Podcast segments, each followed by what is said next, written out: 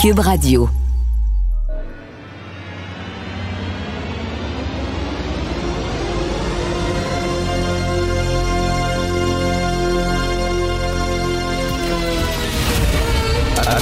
Attention, cette émission est laissée à la discrétion de l'auditeur.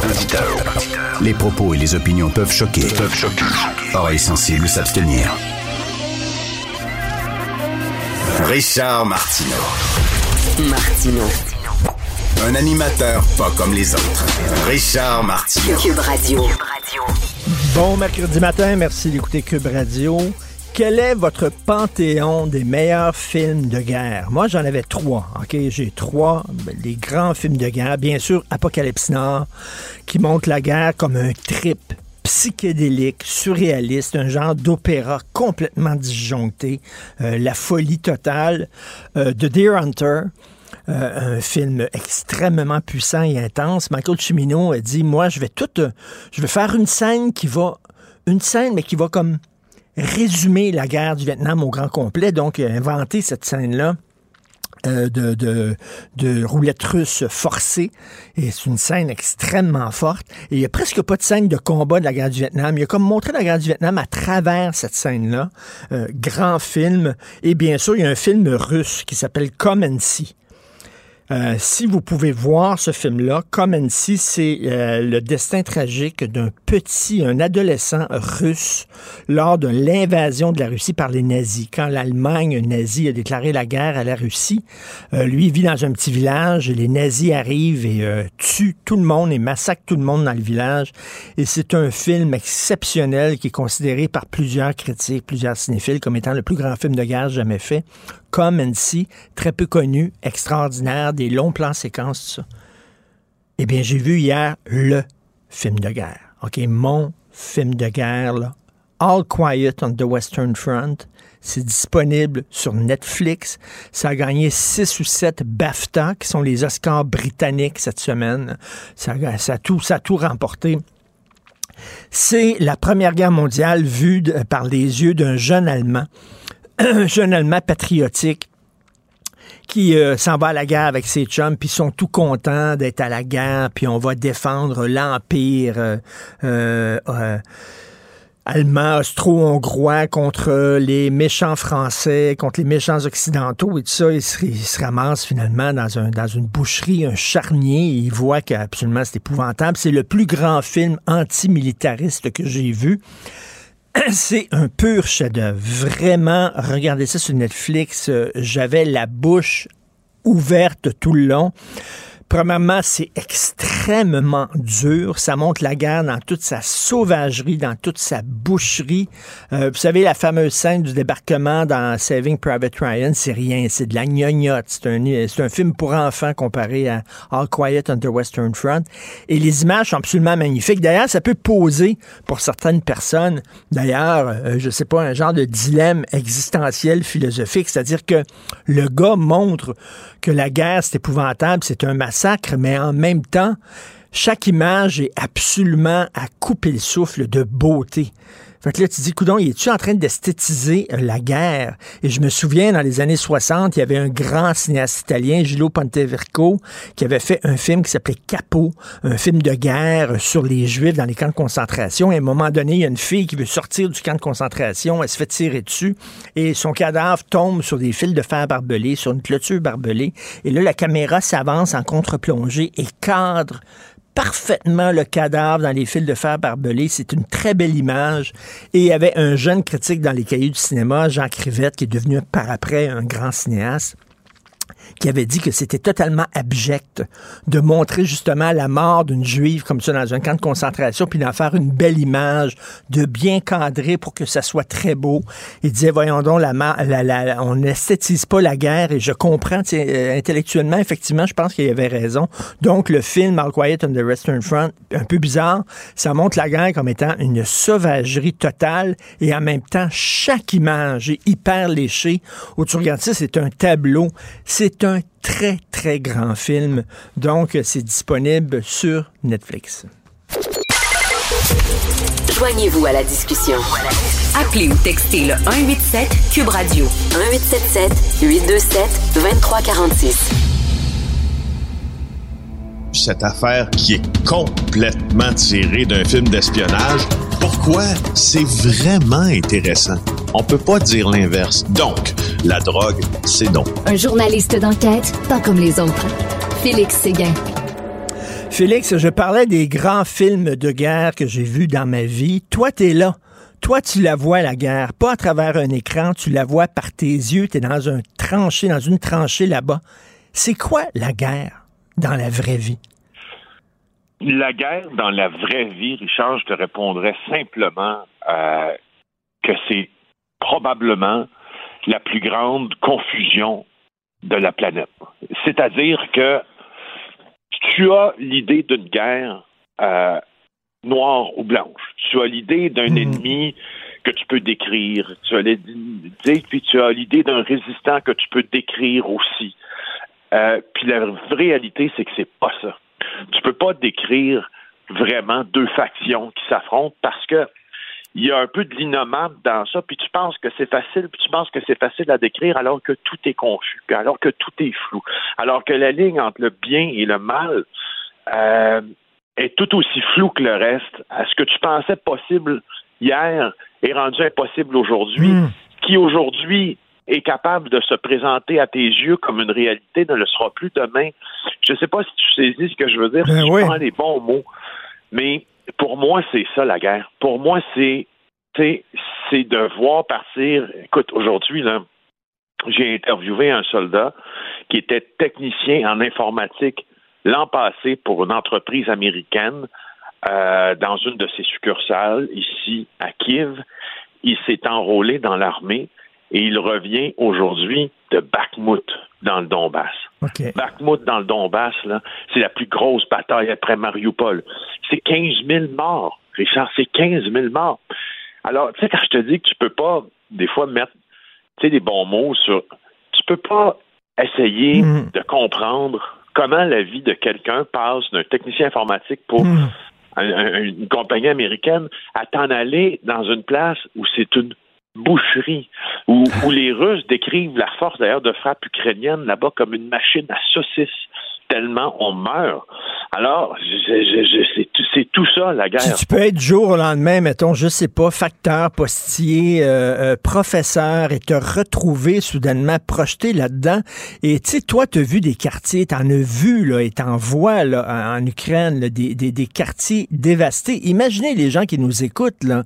Votre quartier où vous demeurez, le petit café où vous allez tout le temps, euh, le dépanneur, vous allez chercher votre jus d'orange, puis tout ça, le parc où vous allez jouer avec vos enfants, vous allez promener votre chien. Du jour au lendemain, il reste plus rien. C'est rasé, Christy. Tu l'as vu, toi, Félix? Ah, on, a, perdu Félix, on a perdu Félix, malheureusement, qui est là-bas en Ukraine. Mais ça doit être incroyable quand tu es au front et tu dis, c'est pas un film que je regarde, c'est vrai c'est la réalité. Et Félix a vu, hein, il nous en a parlé hier, des missiles euh, volés au-dessus de sa tête. Donc, tu as vu, toi, de tes yeux, des quartiers dévastés où il ne reste plus rien, des roches? Oui, oui, puis c'est honnêtement, c'est rochant de c'est rochant de vivre dans cette réalité-là pour un pour un, envoyé spécial. Alors, imagine comment c'est rochant de vivre dans cette réalité-là pour les personnes qui, c'est chez toi. continuer à vivre là parce qu'ils n'ont pas d'argent pour bouger de là. Ce matin, là, quand on s'est réveillé, là, je suis rendu à Kiev. Je suis revenu dans la capitale, euh, Richard. J'étais à Kharkiv hier. Quand je me suis réveillé ce matin, j'ai appris que quatre missiles, et ceux-là, ceux-là ont atteint la cible, sont tombés juste à côté de notre hôtel où on demeurait. Ah, Mais tu comprends quand je te dis qu'il y qu'il y a une impossibilité de décrire de manière précise et, un sentiment qui t'occupe parce que tu, vois, tu sais, tu dis, ben, j'étais là ce matin, ça venait de tomber. Mais je dire, en même temps, ça a tombé sur quelqu'un, cette affaire-là. Il y a eu des civils qui ont. Donc, je, je, je, c'est euh, c'est toute une affaire. Euh, et, tu te demandes où c'est que ça va aller. sais, ils sont sur le chemin de la guerre. Ça va aller où? Est-ce qu'il va y avoir une escalade? Et, écoute, euh, toi, la visite surprise de Biden, est-ce que ça a fouetté les troupes? Est-ce que ça a donné, je sais pas, un message d'espoir aux gens qui étaient là? C'était perçu comment? Oui, je pense que ça a donné un message d'espoir, c'est ce que j'ai perçu.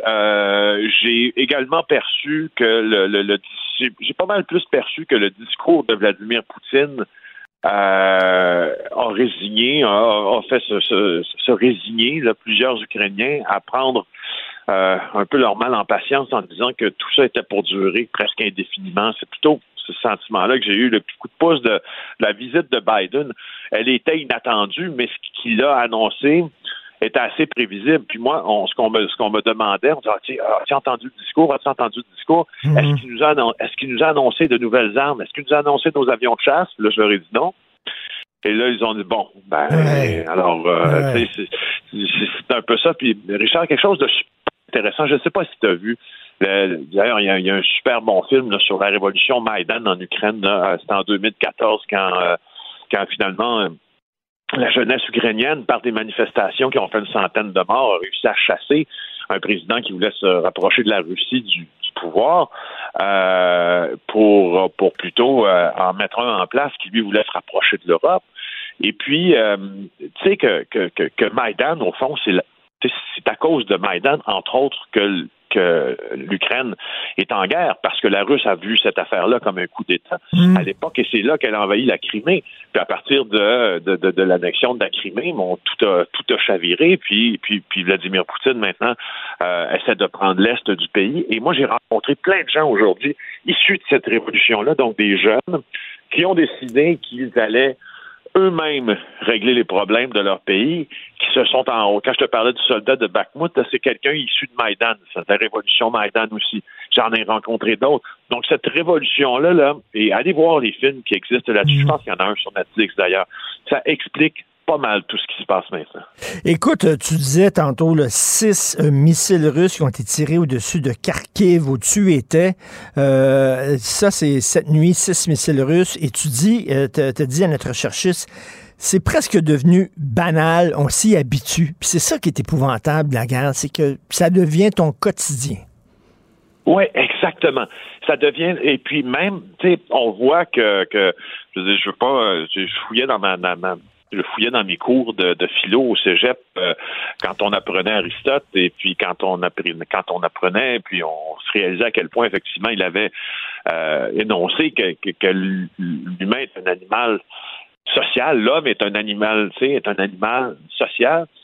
Puis on se rend compte dans la normalité maintenant euh, que l'on attribue au bombardement qu'on vit toute cette normalité-là et cette sociabilité-là de l'être humain parce qu'au fond, il y a quelque mm. chose de plus mm. important que d'aller se cacher.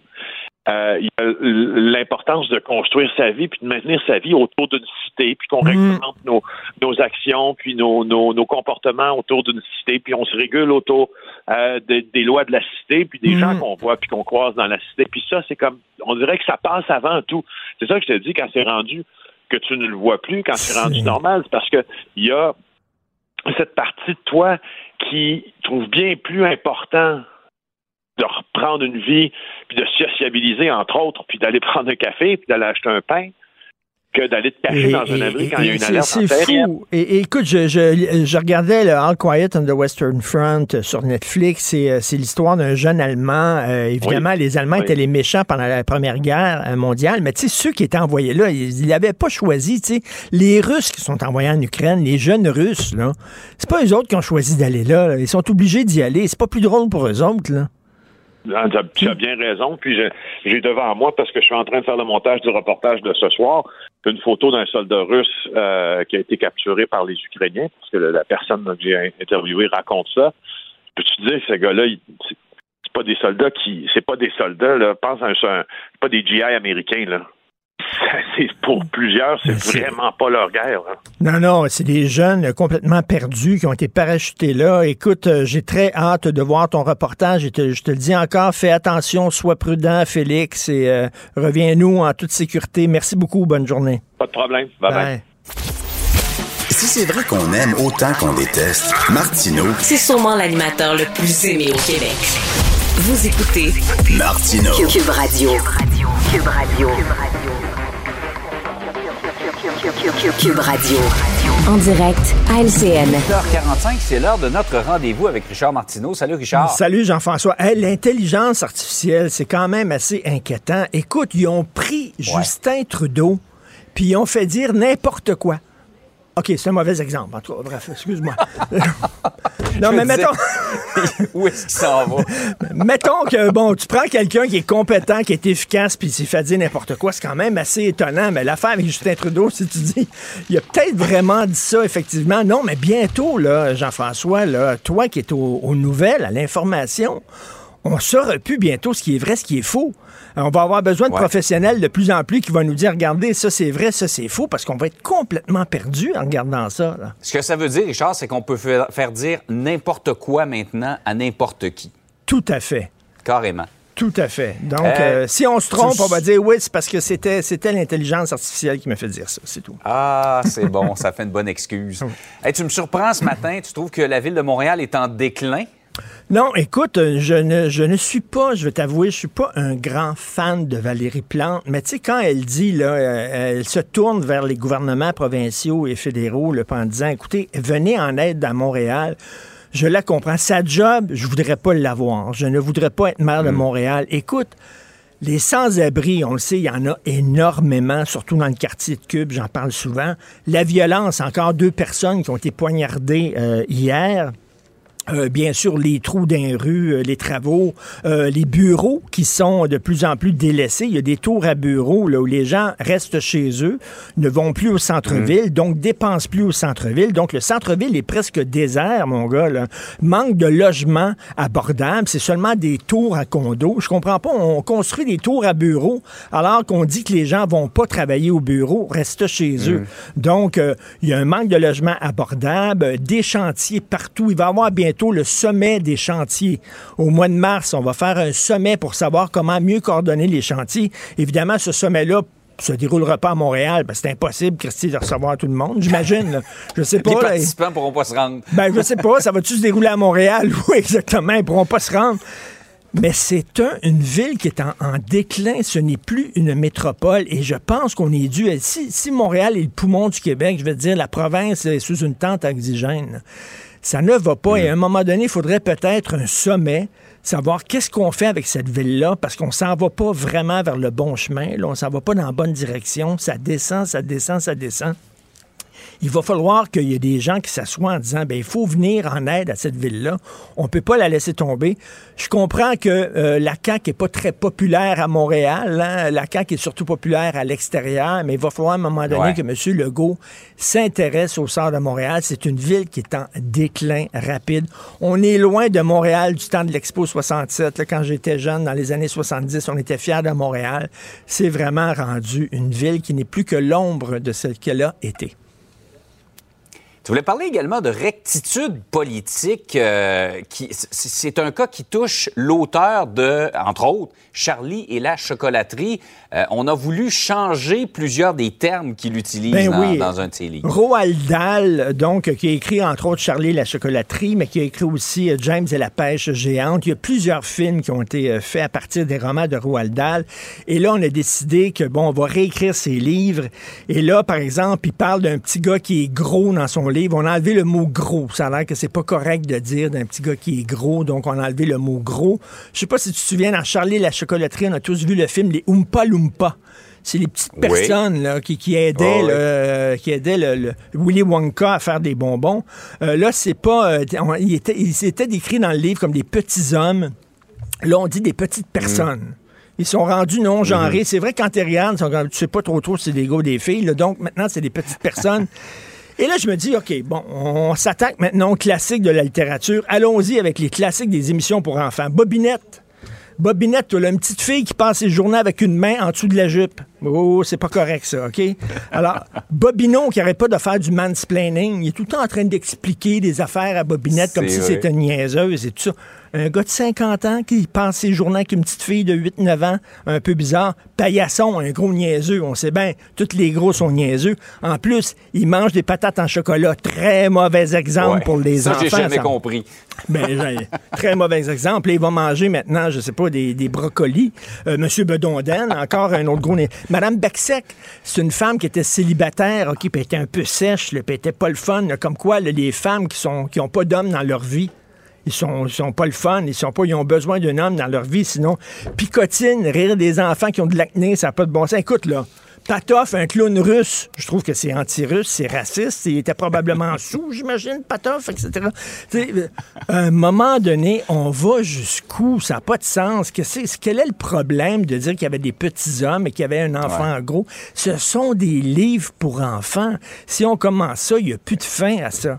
Malheureusement, on s'attaque Est-ce que ce serait le, syndrome du petit, de ce que tu appelles le petit lapin? Le petit lapin, euh, le, petit lapinou, exactement. Là. Il faut le protéger de lui-même. Moment donné, à force de protéger nos enfants, on ne les aide pas, les petits lapins. Là. Quand ils vont devenir, quand ils vont sortir dans le vrai monde, ils vont sortir de leur terrier de lapin, ils vont sortir sous la jupe de la mère à cailloux, ils vont trouver la vie très difficile très dure, en tout cas. Vraiment incroyable. Ça n'arrête pas tous les jours. Il y a des exemples de rectitude politique comme ça. En tout cas, je pensais pas que ce matin, tu me remettrais dans la tête la chanson de la Ribouledingue. mais c'est ce que tu as réussi à faire. Que je ne chanterai pas en nombre, mais que je savais pas mal par cœur. Mandibule le bedondet de paillasson. Salut, bonne journée. Et Marie Poche, salut, bye. Martino. Sa vulgarisation est d'une grande clarté. La controverse adore Richard. C'est comme ça.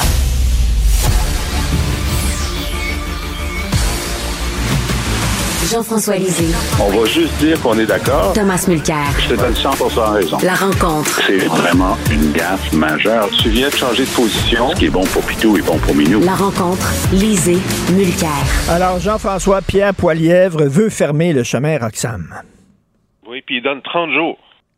Dans 30 jours, je vous donne 30 jours. Puis là, quand tu, tu fais un, un ultimatum comme ça, tu dis sinon quoi? Qu'est-ce qui va se passer si dans 30 jours, c'est pas fermé? Ben, il se passera rien parce que tu es chef de l'opposition, tu sais. Alors, j'ai trouvé ça assez bizarre sur, euh, euh, à plusieurs niveaux. D'abord, où était-il depuis six ans? OK? Il y a quand même une coïncidence euh, entre le fait qu'il se met à monter le ton seulement lorsque les demandeurs d'asile sont conduits en Ontario depuis une semaine, sont en Ontario. Y a les gens dans à Niagara en particulier euh, se plaignent qu'ils euh, sont eux-mêmes débordés, etc. Quand c'était au Québec, ça n'avait pas l'air à le déranger, mais depuis que c'est en Ontario, là, il faut que ça ferme très rapidement. Puis évidemment, il s'est euh, fait rebrouer, lui, immédiatement par Sean Fraser, qui a dit non, c'est non. Alors, qu'est-ce qu'il va dire aujourd'hui? Moi, je trouve qu'il a l'air un peu fou dans cette intervention. oui, comme s'il avait le pouvoir de changer les choses. Euh, Tom, qu'est-ce que tu en penses? Moi, je pense qu'il y a une conspiration. La conspiration, c'est par Pierre Poilievre contre le Parti conservateur. Parce qu'à chaque fois que tu dis, bon, depuis la Confédération, les Canadiens n'ont que deux choix, à mon grand désarroi, c'est-à-dire conservateur ou libéral, et la prochaine fois, toute chose étant égale, ça sera autour des conservateurs de former un gouvernement, et voilà. Pierre Poilievre donne une entrevue au Frontier Institute qui a déjà publié des trucs niant les réalités des écoles de pensionnats autochtones. Par exemple, il a fait ça récemment. Il a dit que bah, il aime bien rencontrer des gens qui n'ont pas le même point de vue, mais je suis pas mal sûr que Pierre Poilievre irait pas rencontrer un groupe qui nie l'Holocauste.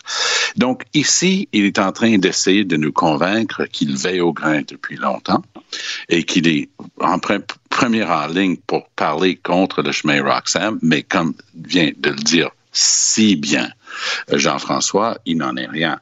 Et donc, Poiliev est en train d'essayer de faire du surf sur un truc qui est largement réglé parce que le Canada est en train de faire ce qu'il faut pour repartir, parce que Legault, Legault avait deux, deux, prises contre lui. Euh, la première prise, c'était Jean Boulet, la deuxième prise, c'était François Legault. en matière d'immigration, il faut vraiment qu'il marche de côté comme un crabe. Hmm.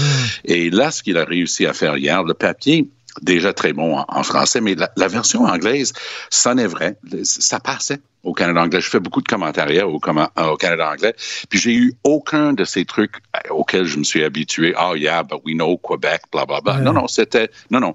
À 40 000, là, vous êtes saturé. Et j'ai même cité la, même source que Jean-François hier, c'est-à-dire que dans les provinces maritimes, ils oui, oui, on est prêt à faire notre part, peut-être 100, 125 personnes. Donc, à 40 000, on a donné. Mais, mais Jean-François, il y a des gens, je parlais à mon collègue ici de Cube Radio, euh, euh, euh, euh, ce matin et, il me disait, Philippe Vincent Foisy, il, me disait, ben, tu est-ce que c'est vraiment la solution miracle? C'est-à-dire, tu fermes le chemin Roxham, mais ils vont passer par d'autres sentiers, ils vont le contourner, ils vont passer ailleurs. Est-ce que ça va vraiment régler le problème, Jean-François? Ben, c'est sûr qu'à partir du moment où l'accoutumance qui a été créée et que des gens en Turquie, en Afghanistan, puis sud du Chili savent que le chemin existe, euh, t'as beau le fermer, il va y avoir un afflux euh, de, demandeurs d'asile qui vont essayer de passer quelque part. Ben oui. Évidemment, à partir du moment où tu leur dis, écoutez, vous pouvez passer par les, euh, les postes frontaliers réguliers et on va vous laisser entrer, bon, ben là, effectivement, tu n'as plus besoin du chemin Roxham, ils vont entrer ailleurs. Mais ce que, ce que tu as fait, c'est de, de dire, venez tous quand même. Venez tous quand même. Alors, euh, donc, euh, ce qui a été créé par le fameux tweet de Trudeau, c'est un afflux euh, majeur de demandeurs d'asile pour l'avenir prévisible. Oui, juste que tout le monde suit ta référence parce qu'elle est, elle est super importante, Jean-François.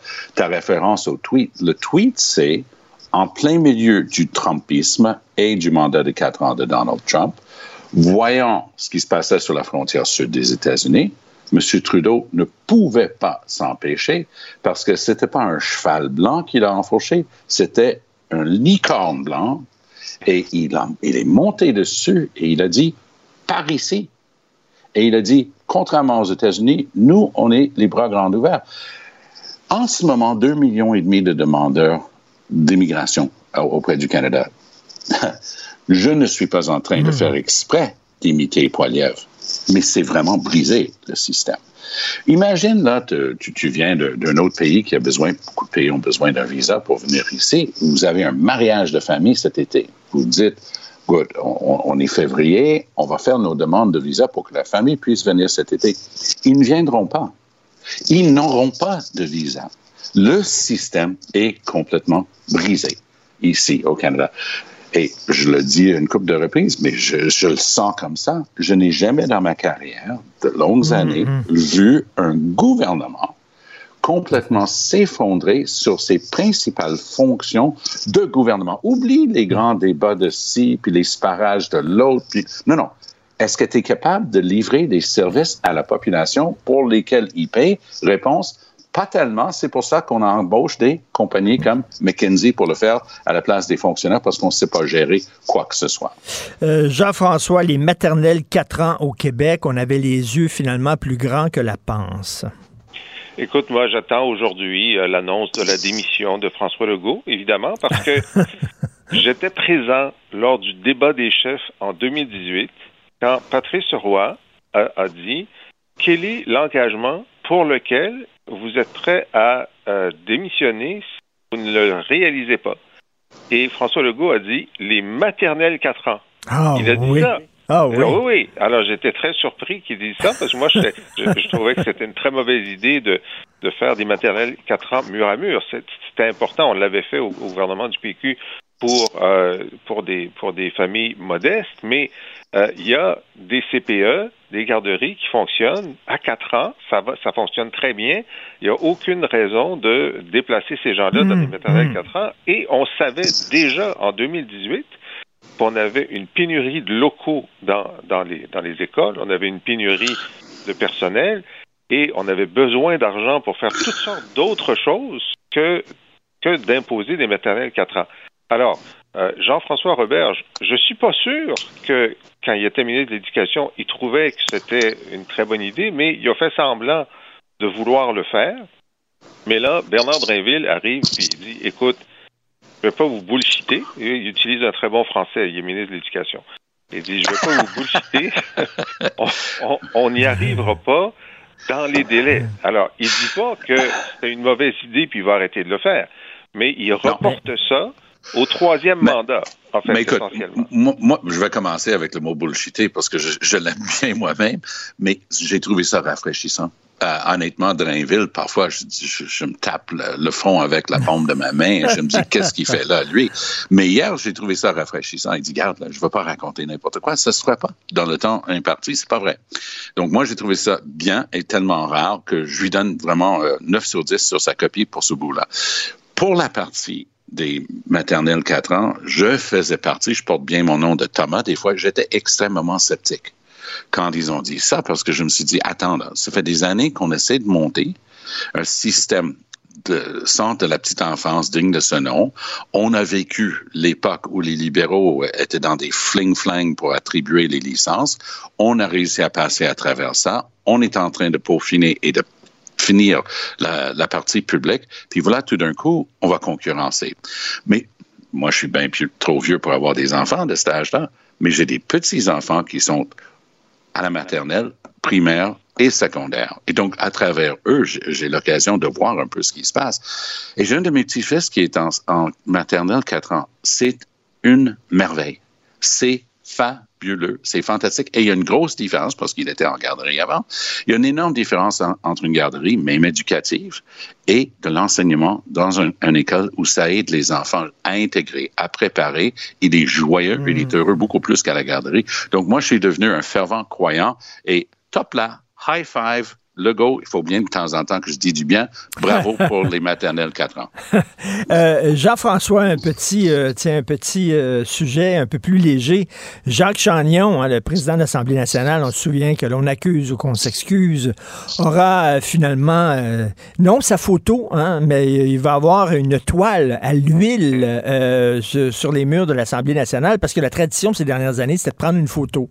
Alors, lui a tenu absolument à, se faire euh, dessiner, à se faire peinturer le portrait. T'en penses quoi?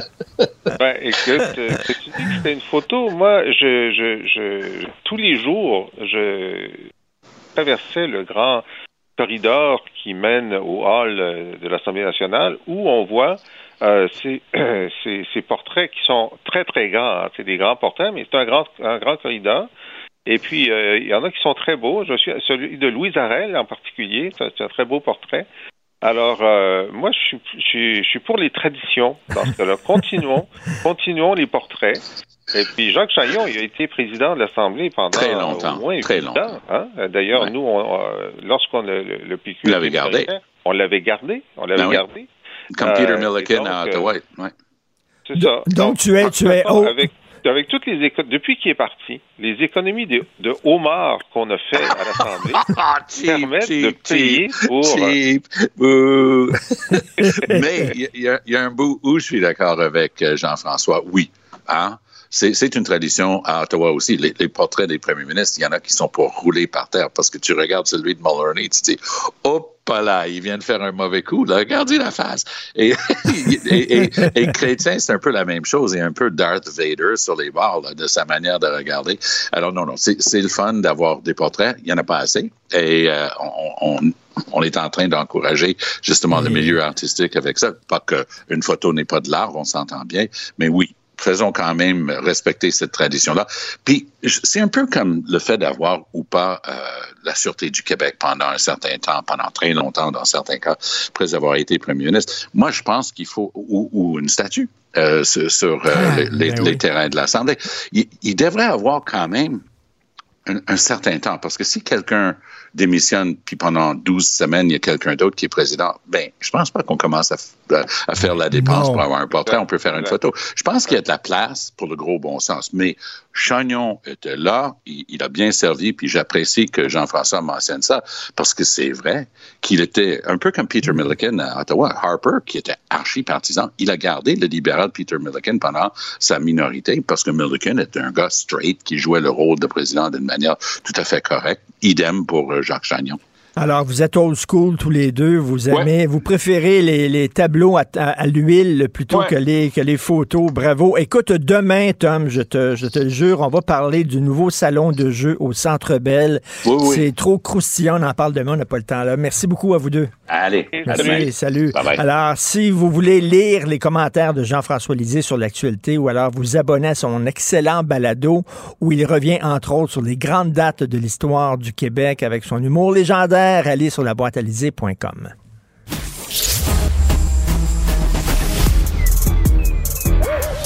Mathieu Bocoté. Il représente un segment très important de l'opinion publique. Richard Martineau. Tu vis sur quelle planète? La rencontre. Je regarde ça et là, je me dis, mais c'est de la comédie. C'est hallucinant. La rencontre. Bocoté, Martineau. Alors, euh, Mathieu, euh, tu connais certainement les émissions pour enfants de Radio-Canada. Donc, euh, Picotine, ben, c'est rire des gens qui ont de l'acné. Paillasson, ben, c'est un gros niaiseux, c'est rire des gros. En même temps, il mangeait des patates en chocolat. C'est un mauvais exemple pour la nutrition des enfants. Bobino passait son temps à faire du mansplaining à Bobinette. Il faudrait changer tout ça, mon cher Mathieu. En fait, il faut réécrire le passé. hein. C'est la grande exigence aujourd'hui, se délivrer des traces du passé qui contaminent le présent. À tout le moins, à tout le moins, c'est la vision qu'on euh, qu'ont de plus en plus d'éditeurs. Et là, donc, on va parler de Charlie la chocolaterie. En un mot, en un mot, on s'en souvient, on en a souvent parlé à ton émission, il existe aujourd'hui dans les maisons d'édition des gens qui sont des lecteurs de sensibilité. les lecteurs de sensibilité ont pour fonction de lire les manuscrits qui leur sont présentés pour euh, euh, les nettoyer de ce qui pourrait être des préjugés à l'endroit des différentes minorités ethniques et sexuelles. Donc là, c'est des formes de contrôleurs idéologiques, parce qu'évidemment, ce qui est vu comme un préjugé, c'est généralement par des, correcteurs très militants qui disent ah là là, ça, ça heurte notre vision. Finalement, c'est une forme d'idéologisation de la littérature qui s'impose par là. Mais pour moi, je l'avais annoncé, parce que moi, je suis très pessimiste. La suite, c'est qu'ils vont pas seulement vouloir euh, réécrire les livres au présent, ils vont vouloir réécrire les livres au passé. Et c'est ce qui s'est passé avec euh, avec euh, comment ça, le Charlie et la chocolaterie et en fait l'univers de Roald Dahl. Qu'est-ce qu'on voit? Eh bien, on prend ces classiques et on dit désormais, il sera nécessaire de les réécrire, et c'est ce qui se passe en ce moment, pour biffer les passages qui heurteraient d'une manière ou de l'autre la sensibilité de l'époque. Donc, je donne quelques exemples. On parle de demander d'une sorcière dont on tire les choux ou qui aurait plus de cheveux.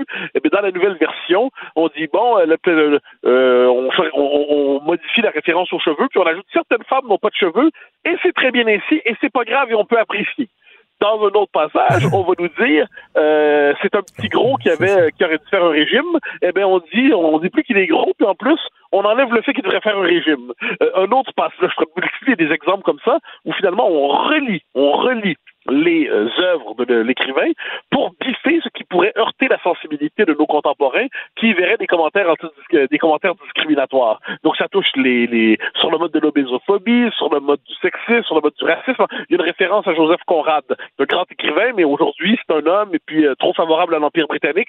On le remplace par Jane Austen. Hein? Finalement, un personnage, on dit d'une femme qu'elle pourrait être une excellente secrétaire ou travailler dans un supermarché. On change ça, puis elle dit qu'elle pourrait être une excellente dirigeante d'entreprise ou scientifique. Donc moi, j'ai absolument rien contre le fait qu'aujourd'hui, on écrive avec les valeurs des temps présents s'il le faut. Mais réécrire les œuvres d'hier, c'est que là, finalement, c'est comme l'encyclopédie des sciences morales de l'Union soviétique. C'est-à-dire, c'est l'idée que c'est Orwell. On modifie le passé pour le rendre compatible avec le présent. Et là, dès lors, dès lors, ben, les œuvres sont massacrées. Puis quelles seront les prochaines étapes? Quelles seront les prochaines étapes? Quelles seront les prochaines œuvres qu'on va dire qu'on ne peut pas les tolérer parce que ça heurte trop nos valeurs? On sait qu'il y avait la tradition du trigger warning. Aujourd'hui, hein, on mettait en, on mettait en garde le public en disant attention, il y, a des, valeurs dans tout ça qui peuvent heurter les temps présents. Mais là, pour s'assurer qu'il n'y a plus de valeurs dans une œuvre qui heurte les temps présents, eh bien, on va se permettre de réécrire l'œuvre avec des réécrits, des réécrivains, hein, des réécrivains qui sont désormais des correcteurs idéologiques. Tout ça est terriblement soviétique et pourtant, ça se passe en Grande-Bretagne aujourd'hui. Mais pourquoi on a tant de difficultés à accepter le fait qui tombe sous le sens que les gens, il y a, je sais pas, 50 ans, 100 ans, 150 ans, ne vivaient pas comme nous? Que le passé, moi, je- je que le passé est un territoire différent. Moi, mon hypothèse, c'est qu'on est devant un mouvement religieux, hein, le wokisme, là, parce que c'est comme ça dont on parle. Le wokisme a une psychologie semblable à l'islamisme à certains égards. C'est-à-dire qu'on se souvient des, euh, des islamistes qui ont voulu, qui ont rasé les bouddhas de Bamiyan. Hein, les talibans ont rasé les bouddhas de Bamiyan parce que c'était des manifestations d'une foi pré-islamique qui heurtaient justement, puis, euh, qui étaient sur le mode de la représentation euh, de l'icône. C'est la, donc c'est la représentation du divin, même sur un mode, dans leur esprit, c'était païen. Donc, on a rasé les, bouddhas, les bouddhas de Bamiyan. Euh, on se souvient aussi à Palmyre, où la ville a été rasée par l'État islamique. Donc, on est devant, puis quand ils arrivaient, rappelle-toi, en, c'était en Syrie, je crois, ou je- non, c'était en Irak, je pense, ils arrivaient dans un musée, ils détruisaient le musée. Ils détruisaient le musée, pourquoi? Pour que les traces de la religion antérieure à l'islam ne soit pas permise, ne soit plus autorisée. On voulait le réduire en, en miettes. Eh ben, les woke sont de même nature de ce point de vue, sont moins violents, on s'entend. Mais ont la même représentation, ce qui contredit la révélation. La révélation, c'est l'Occident est coupable, de, c'est un système multidiscriminatoire qui persécuterait les minorités. Désormais, la diversité doit s'émanciper en déconstruisant la figure toxique de l'homme blanc. En gros, là, eh bien, dans cette logique, il faut effacer ce qui est antérieur à cette révélation, ou alors, donc on fait tomber des statuts, on censure des livres, on censure des œuvres, ou alors, ce qu'on ne peut pas censurer complètement, on se le réapproprie en le réécrivant pour l'épurer sur le mode de l'épuration littéraire et sur le mode de l'hygiénisme littéraire. Euh, c'est totalitaire. Jusqu'où ça va aller? Est-ce qu'on va réécrire tous les grands classiques de, de, Balzac, de Flaubert? Et heureusement, heureusement, en France, hein, pour les traductions françaises, on refuse de tomber là-dedans. Et je reviens encore là-dessus, Mathieu, que des que des euh, radicaux, des extrémistes, des militants énervés, agités du bocal, font des demandes, fassent des demandes, c'est une chose, mais que, que, que des éditeurs, que des maisons d'édition acceptent de dire oui, vous avez raison, on va réécrire. Moi, c'est ça. Moi, c'est l'abdication ben, des ben, gardiens de notre culture qui me fait freaker. Oui, mais sur la France, je te donne un exemple. Il y a un écrivain, un historien qui s'appelle Jacques Bainville. Jacques Bainville, c'était proche d'Action française, mais dans l'Action française, c'était le, c'était pas le plus radical, c'est plutôt dans l'Action française modéré, mais c'est surtout, surtout un grand écrivain dont on publie encore les œuvres aujourd'hui. C'est un grand historien de l'histoire de France. Bainville, dans son histoire de France, dans la première, dans le premier chapitre, la première page du premier chapitre, il y a un passage, j'ai découvert ça hier, où il dit la France est un composé, c'est mieux qu'une race, c'est une nation. C'est formidable comme phrase. Mmh. On dit par rapport à la psychologie germanique très raciale, la France est un composé, c'est mieux qu'une race, c'est une nation. Larousse a réédité en mai 2022 l'histoire de France de Bainville, et là, ça devient la France est un composé, c'est une nation. Donc, on a biffé la référence à c'est mieux qu'une race. Donc, même en France, même en France, il y a désormais cette tentation, puis là, ça n'a pas, été annoncé, ça, de, de liquider des passages dans les œuvres, de les effacer qui heurterait les valeurs des temps présents. Donc, tu te rends compte? Et ça, j'ai donc j'ai lu la préface du type qui est responsable de la réédition de ce livre de Bainville, L'Histoire de France. Et puis là, ben, il le présente. C'est comme si c'est un livre toxique qui veut nous mettre en garde contre ça. Comme s'il avait dû écrire la préface malgré lui. Euh, il s'inquiète du fait que ça peut être récupéré par Zemmour et tout ça. Il le dit à demi-mot, mais c'est ça. Et finalement, il se permet de, je sais pas si c'est lui, hein, mais ce que je sais, c'est que l'édition dont il a la responsabilité, le texte a été modifié. Donc moi, je suis curieux de savoir quelles sont les autres œuvres qui ont été modifiées sans qu'on nous en avertisse, quelles sont les autres œuvres qui ont été modifiées et quelles sont demain les œuvres qui passeront sous le scalpel euh, des, contrôleurs idéologiques du système. Mais là, on dit il faut protéger les enfants, il ne faut pas qu'ils soient en contact avec des idées qui ne sont pas les leurs, des idées qui peuvent les secouer, les déranger dans leur certitude. Et là, on dit, mais il faut pas non plus qu'ils soient en contact avec une époque qui n'est pas la leur, qui est étrangère à la leur. Donc, il ne faut qu'ils... Donc, le monde devrait être un vaste miroir. Les bibliothèques, un vaste miroir qui les ramène à ce qui est, à leur réalité qu'ils vivent présentement. Mais c'est exactement ça. C'est la logique, en fait. Ils ne doivent pas entendre quelque chose qui pourrait heurter leur sensibilité, mais leur sensibilité n'est pas une sensibilité virginale. Elle est forgée par qui? Elle est forgée par l'idéologie diversitaire et l'idéologie dite inclusive. Donc, dans les faits, qu'est-ce que c'est? Il faut les élever dans une forme de safe space, de bocal mental, euh, où le réel n'a plus ses droits, où les époques antérieures n'ont plus leurs droits. Là, la question que je me pose, c'est prendre les, ouvrages, là, euh, ceux de Roald Dahl, Bon, ben, est-ce qu'on, ceux qui ont des vieilles éditions, je vous invite à les conserver, les amis, parce que ça devient des textes, ça va devenir des textes introuvables tôt ou tard. Les textes d'origine ne seront plus accessibles, ou ils se vendront euh, sous le manteau à la manière de Samiz Dap. Donc, il faut bien voir ce dont il est question ici, là. Et, mais tu as tout à fait raison. Il y a le rapport aux enfants là-dedans, c'est un rapport presque hygiénique. On, et on, a, on se dit qu'il faut les protéger à tout prix des traces d'un monde d'avant la révélation diversitaire. On est devant le pensée religieuse, je le redis. OK, mais quand est-ce qu'on va faire des avertissements avant le Coran, par exemple? Mahomet était pas marié avec une jeune euh, fille qui avait quoi, 8 ans? Quand est-ce qu'on va faire des avertissements avant la Bible? Euh, écoute, deux villes qui sont totalement détruites, euh, un homme qui est cloué sur une croix, abandonné par son père, son père qui voit son fils souffrir et qui ne fait strictement rien. Non, mais à un moment donné, tant qu'à faire, allons-y. Alors, alors que note que j'ai, je sais que je ne sais quelle branche de l'Église anglicane aujourd'hui veut euh, soumettre la figure de Dieu à l'écriture inclusive pour nous délivrer de la figure du Père qui serait patriarcale, et il faudrait désormais nommer Dieu sur le mode du Yel. Bon, je dis ça comme ça.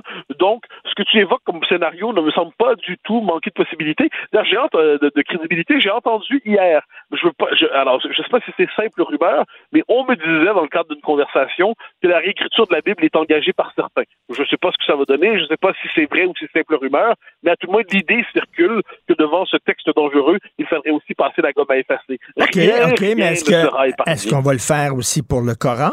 Parce que le Coran, je m'excuse, mais il y a des passages assez croustillants je serais plus étonné. Je serais plus étonné. Je sais pas, je devine que ce ne sera pas euh, la première euh, la première priorité, comme on dit, des réécriveurs. Parce qu'ils vont dire faut d'abord de laver notre propre civilisation des tâches qu'elle porte, et ensuite, et ensuite, euh, on verra. Mais j'en serais surpris. Je dis ça comme ça. Parce qu'il y a des passages, il y a des passages homophobes totalement. Il y a des passages sur les gens qui ne croient pas à la religion musulmane devraient être tués parce que ce sont des mécréants, tout ça. c'est presque un discours haineux contre les non-musulmans. Est-ce qu'on va aussi passer ça à l'eau de Tant qu'à faire. Ah, je pense pas. Je euh. pense pas. Je pense qu'il faut y aller dans l'ordre. Il faut déconstruire l'Occident. Puis quand l'Occident sera déconstruit, on verra qui euh, qui s'en emparera. Et il se pourrait ensuite que ceux qui après que les islamistes après que tu sais moi je toujours les wokistes. Le, wokisme euh, fait un travail de déconstruction et ensuite l'islamisme pourrait décider que le travail est fait. Je ne suis pas certain qu'il sera aussi autocritique à son endroit que les Occidentaux auront été auront été aussi critiques envers eux-mêmes. Mais bon, ça c'est un scénario de politique fiction apocalyptique apparemment. Mais quoi qu'il en soit j'ai l'impression que l'autocritique morbide jusqu'à l'autodestruction de soi, c'est un trait occidental. Écoute, euh, les, les, patients ont pris le contrôle de l'asile. Merci beaucoup, Mathieu. On se reparle demain. Salut. Martino. Le préféré du règne animal. Bonjour, les petits lapins petit lapin, petit lapin. Alors, ma blonde, Sophie, a attiré mon attention sur un texte hallucinant de Radio-Canada. Le titre du texte, c'est Une approche en protection de la jeunesse propre à la communauté haïtienne. Ce qu'on dit dans ce texte-là, c'est que la DPJ, les intervenants à la DPJ, lorsqu'ils interviennent euh, dans des familles haïtiennes, manquent de sensibilité parce qu'ils ne connaissent pas la culture haïtienne et ont tendance à arracher les enfants leur famille un petit peu plus euh, trop rapidement. Alors là, on dit dans ce texte-là, regardez, pour comprendre la culture haïtienne, premièrement, il faut comprendre que les Haïtiens exagèrent. Ils dramatisent. Pas moi qui le dis, là. Pas moi qui dis ça. Jamais je dirais ça. C'est écrit dans un texte de Radio-Canada. Il exagère, dramatise. Je sais pas, mettons, t'es un intervenant de la DPJ, tu rentres dans une famille, puis il dit c'est épouvantable, mon enfant, il n'y a pas de bon. Il faut prendre ça avec un grain de sel parce que les Haïtiens, supposément, exagéraient. Et deuxièmement, les châtiments corporels, ben, c'est pas comme chez les Blancs. Un blanc qui bat ses enfants, c'est épouvantable, mais ça fait partie de la culture des Haïtiens, Christy. C'est pas moi qui le dis, là encore, je dirais jamais ça. C'est écrit dans le texte de Radio-Canada. Il faut comprendre que le châtiment corporel, les, pères qui frappent leurs enfants, ben, ça fait partie de la culture des Haïtiens. Quand même hallucinant.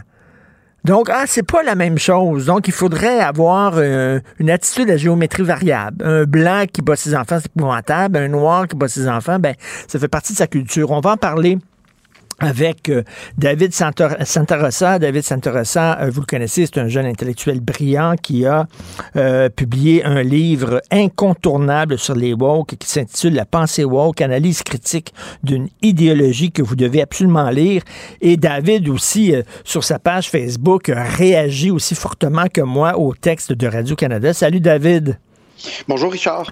C'est quand même incroyable hein, qu'un texte dise, mais ben là, il faut le dire aussi, ce sont des intervenants haïtiens hein, qui sont interviewés et qui expliquent que oui, les Haïtiens, ben, ça fait partie de leur culture, leur châtiment, le châtiment corporel. Tu réagis comment, toi, en lisant ça? Ben, c'est sûr que ça nous fait euh, friser les oreilles un peu hein, d'entendre ça. Euh, puis on parle vraiment d'une particularité culturelle haïtienne. Et là, je me suis posé comme question, c'est quoi la différence entre une particularité culturelle et un stéréotype? Parce que j'ai l'impression que pendant un certain temps dans, dans, l'histoire de l'Occident, on voulait justement combattre les stéréotypes. Et j'ai l'impression que maintenant, on se nourrit euh, de ces stéréotypes-là en disant, ben, vous savez quoi, les, les Haïtiens battent leurs enfants, ils font des changements corporels, il faut en prendre acte. Et ça, comprenez-moi bien, parce que j'ai parlé avec une, une de mes amies d'origine haïtienne, et elle me disait qu'en effet, c'est quelque chose qui était très présent. Mais il y a quand même une différence en dire, ben, c'est quelque chose qui est très présent et d'en faire une particularité culturelle. Il y a quelque chose qui est vraiment agaçant dans cette idée-là. Eh Ben c'est ça, parce que tu sais, euh, tu parles de stéréotypes. Euh, moi, j'ai grandi en regardant des dessins animés où euh, régulièrement on dépeignait, par exemple, les Mexicains comme étant paresseux quand tu voyais un film ou un dessin animé, il y avait un Mexicain qui dormait dans un coin, qui travaillait pas, puis qui disait tout le temps, je vais faire ça demain, manana, manana. Bon, c'était un stéréotype. On dirait que, on dirait aujourd'hui, ça n'a pas de bon sens que c'est raciste, mais là, d'une certaine gauche, c'est correct de dire ça fait partie. Qu'est-ce qui est un stéréotype? Qu'est-ce qui est effectivement euh, une particularité culturelle? C'est pas, pas clair.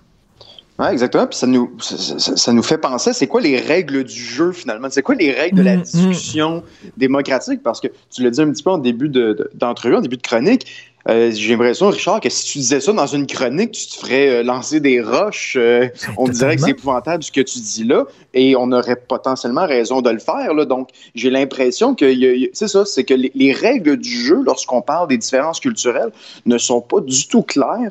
Et la gauche, elle, par contre, peut essayer de jouer dans ces règles-là parce que c'est elle qui fait les règles du jeu au fur et à mesure, en quelque sorte. Écoute, je parlais de ça, de ce texte-là de Radio-Canada hier avec Benoît Dutrisac et on a un collègue ici euh, qui est d'origine haïtienne à Cube Radio puis qui m'a écrit en disant, ben moi, euh, ça me choque de, de savoir qu'on dit que euh, les, les, Haïtiens battent leurs enfants. Et, lui, euh, son père l'a pas battu, puis il y a des Haïtiens qui battent pas leurs enfants. À un moment donné, c'est très réducteur. Lui, ça l'a choqué. Toi, tu as une amie haïtienne qui dit non, non, c'est vrai, c'est présent. Donc, euh, il faut en parler, mais tu sais, c'est comme, comme blanc, tu peux pas dire ça, mais eux peuvent le dire. Oui, en quelque sorte. Puis j'imagine, si on, si on applique ça euh, au, vraiment au sens strict, je pense aux, enseignants, aux éducatrices, lorsqu'elles voient un jeune d'origine euh, d'origine haïtienne, est-ce qu'elles vont est-ce que c'est maintenant une bonne chose d'avoir un réflexe automatique de dire Ah ben sans doute qu'il se fait battre par ses parents? Hein? Donc c'est comme si on mettait cette idée-là dans la tête des gens en quelque sorte, alors qu'évidemment, il ne faut pas prendre une telle chose pour acquis. Là, ça serait euh, fortement, fortement condamnable. Et l'autre chose, Richard, à laquelle je pensais, c'est cette espèce de, le clientélisme de la DPJ en quelque sorte. Hein, C'est-à-dire qu'est-ce que maintenant il faut développer une, une filiale de la DPJ pour euh, les Polonais, ben les Chinois, les Français? Il y a aussi cette idée-là qui n'est pas du tout mentionnée dans le texte, mais il y a quelque chose de, problématique avec le fait de ah oui, on fait une filiale de la DPJ spécifiquement pour les personnes d'origine haïtienne. Il y a quelque chose qui me rentre pas dans la tête. Ben c'est ça, parce qu'on dit là, on a créé un organisme qui va aider, qui arrive dans les familles avant que la DPJ intervienne, puis les autres sont plus sensible à la réalité euh, des familles haïtiennes. Donc, il va falloir un genre de DPJ pour les musulmans en disant, ben, les autres, ils voilent leurs fillettes. Euh, nous autres, dans notre société, c'est pas acceptable dans notre culture, mais eux autres, faut comprendre, c'est acceptable. Et si la petite fille veut pas, veut pas se voiler, donc c'est normal que son père soit fâché et la, la, la, gronde. Et bon, chez les Asiatiques, euh, David, les Asiatiques sont très performants. Les parents veulent que leurs enfants aient des très gros, bonnes notes, puis s'ils arrivent avec des mauvaises notes, euh, ils se font un peu chauffer les oreilles. Est-ce que ça parlerait aussi une DPJ? Tu sais, Christian, à un moment donné, on est au Québec, mhm. voici la culture, voici comment on vit, et c'est tout. Oui, en effet. Puis c'est ça, il y, a une distinction qui n'est pas faite, j'ai l'impression, dans l'article, entre être conscient qu'il y a peut-être certaines différences culturelles et, les banaliser. Donc, c'est ça, c'est le, discours, c'est comme, ah ben, c'est dans leur culture, il faut comprendre plutôt que de dire oui, en effet, c'est dans la culture, mais en même temps, il, faut être quand même assez euh, avoir de la rigueur par rapport à ça, être sévère. Euh, donc oui, une espèce de banalisation en, quelque sorte là, euh, par rapport à ça. Je voulais revenir, Richard, sur mon ami d'origine qui m'a parlé hier de, de ça. C'était assez intéressant parce qu'elle elle, elle aimerait ça en parler dans l'espace public, qu'elle me dit, parce que c'est quand même une problématique, comme je te dis, qu'elle me disait qui était quand même assez présent chez les Haïtiens, sans nécessairement en faire un trait culturel, et elle me dit qu'elle avait peur d'en parler parce qu'elle allait se faire lyncher finalement sur la place publique, hein, de dire ben là, t'es contre nous, etc. Donc, il y a comme une espèce de deux poids, deux mesures de, de, si on est trop ben critique de ça, faut, faut être dans la bonne équipe en quelque sorte. Hein. Exactement. Tu sais pas ce que tu peux dire. Il y a des personnes qui peuvent dire certaines affaires, pas toi. Euh, écoute, comme par exemple, il y a eu plein, plein, plein d'études sérieuses faites par des sociologues sérieux en disant, par exemple, chez les Afro-Américains aux États-Unis, euh, un des problèmes, pourquoi il y a beaucoup de criminalité, entre autres, c'est pas la seule, la seule cause, mais c'est une des causes, les pères ne sont pas présents les pères sont souvent absents. C'est pas moi qui le dis, ce sont des études. Est-ce qu'on a le droit de dire ça? Est-ce qu'on a le droit de dire qu'effectivement, peut-être que c'est un problème dans certaines communautés? Euh, pas de présence de père, le petit gars a besoin d'un modèle masculin fort, il va aller dans des gangs de rue pour le trouver, tout ça. Qu'est-ce qu'on a le droit de dire? Qu'est-ce qu'on n'a plus le droit de dire? On connaît plus les règles du jeu. Mm-hmm. Oui, tout à fait, tout à fait. Et je pense que euh, il y a aussi une idée que euh, on, peut dresser des traits euh, généraux, euh, je pense, qui, peuvent être vrais en moyenne, justement, par exemple, que dans certaines communautés, euh, les pères sont moins présents, tout en étant bien conscient que cela ne veut rien dire d'un point de vue individuel. Et ça, toutes ces hmm. nuances-là sont quand même très difficiles à faire. Justement, tout le monde marche sur des œufs, tout le monde a peur de dire le mauvais mot au mauvais moment. Et c'est vraiment ça, je pense, les, règles, quelles sont les règles du jeu? je pense que c'est vraiment l'idée qui ressort le, plus de, tout ça. Et qu'est-ce que tu en penses? Est-ce qu'une société doit tenir compte des particularités, des sensibilités de chaque communauté? Jusqu'où on pousse ça? En même temps, la, la, loi est la même pour tout le monde. Parce que là, on dit il y a une surreprésentation des Autochtones, des Noirs, donc on devrait prendre en considération, le juge devrait prendre en considération l'origine ethnique et la couleur de la peau lorsqu'il donne une sentence. Qu'est-ce que tu en penses de tout ça? C'est une idée de plus en plus euh, présente. Euh, ben, je pense qu'il faut. On peut prendre en considération, c'est-à-dire qu'il faut être conscient des, tendances de la société, mais il euh, ne faut pas utiliser ça pour. On peut l'utiliser pour ajuster notre intervention. Par exemple, je pense aux, aux, aux personnes qui travaillent dans les garderies, aux enseignants, aux enseignantes, pour ajuster parfois notre intervention, mais les finalités doivent être les mêmes. Si quelqu'un euh, doit recevoir une peine, il doit le recevoir une peine. Il y avait dans le New hmm. York Times il y a quelques années qui disait l'école américaine est contre les Noirs parce que euh, les Noirs, eux autres, ils arrivent tout le temps en retard, puis là, l'école leur demande d'arriver à l'heure. C'est pas moi qui le disais, c'est ben le New York Times. Donc, euh, donc c'est ça. Donc, non, non, non. Euh, c'est-à-dire les mêmes règles s'appliquent pour tous, ça va de soi, sinon ça devient tout simplement invivable en société. Puis c'est un autre exemple où on se nourrissait des stéréotypes plutôt que de les combattre. Puis on se souvient, il y a quelques années, j'en ai parlé sur ma page Facebook, là, il y a un homme d'origine algérienne qui a violé une petite fille qui avait 8-9 ans, puis là, excusez-moi, je sais que c'est le matin, mais il faut dire des choses comme elles sont, il l'a sodomisé. Et il a eu une sentence bonbon parce que la juge avait dit, au moins, il a préservé sa, sa virginité, qui est une valeur très importante dans leur communauté. Hmm. Écoute, Christy, ça n'a pas de sens, ça. C'est le multiculturalisme poussé à son extrême limite. Oui, c'est intolérable comme propos, bien honnêtement. C'est un, peu, un peu même dégoûtant là, pour, euh, pour dire ce que tu dis. En même temps, tu sais, comme euh, dire, par exemple, oh, cette personne est pauvre, elle est tombée dans la criminalité, oui, c'est parce qu'elle était pauvre, elle voulait subvenir à ses, ses besoins. OK, bon, mais en même temps, la limite de ça, euh, David, c'est qu'il y a plein de pauvres qui respectent la loi. Il y a, mhm. plein de pauvres qui sont honnêtes. Alors, de dire, de prendre en considération la pauvreté en disant c'est normal qu'il est tombé dans la criminalité, si, si moi j'étais un pauvre honnête, je serais furieux. Oui, tout à fait. Ben, souvent, ce qui arrive, c'est qu'on mélange explication et justification. Hein. On explique un phénomène. Hein? Ah, ben pourquoi il a fait ça? Ben, c'est pour telle et telle raison mais c'est comme si on le justifiait dans un même temps. C'est-à-dire qu'on peut tout à fait expliquer sans justifier pour autant. Hein. C'est-à-dire que les, les, personnes, les êtres humains sont libres et autonomes, sont capables de faire les, les, euh, les actions qu'ils euh, veulent. Donc, euh, ça, ça, ça, doit toujours nous garder en tête et on peut jamais accepter une, une explication pour une excuse, en quelque sorte. Et la parole publique est rendue difficile parce que c'est un terrain miné et, et pour régler des problèmes dans notre société, il faut, faut en parler franchement de quel est le problème, puis tout ça sous tous les angles. Mais là, tout le monde a peur, tout le monde met des gants blancs, euh, les éditeurs ont peur, les médias ont peur, les artistes ont peur et tout ça. Ça fait pas une société saine, ça. Non, en effet, en effet, c'est sûr, il y, a, plein de dossiers, euh, la, la, question des armes à feu à Montréal qui passerait mm. potentiellement par des réserves, hein, c'est un mm, sujet mm, très, très tabou et ça, ça mène à des conséquences assez graves. Il y a peu de, peu de politiciens qui vont oser aborder ça. Et pourtant, il y a moyen d'aborder ces questions-là de manière nuancée, de manière intelligente. Il faut arrêter un peu d'avoir peur que, ah, ben, si je dis ça, le, le grand public va, euh, va mal réagir. Non, non, non. Ayons confiance en l'intelligence de de nos concitoyens.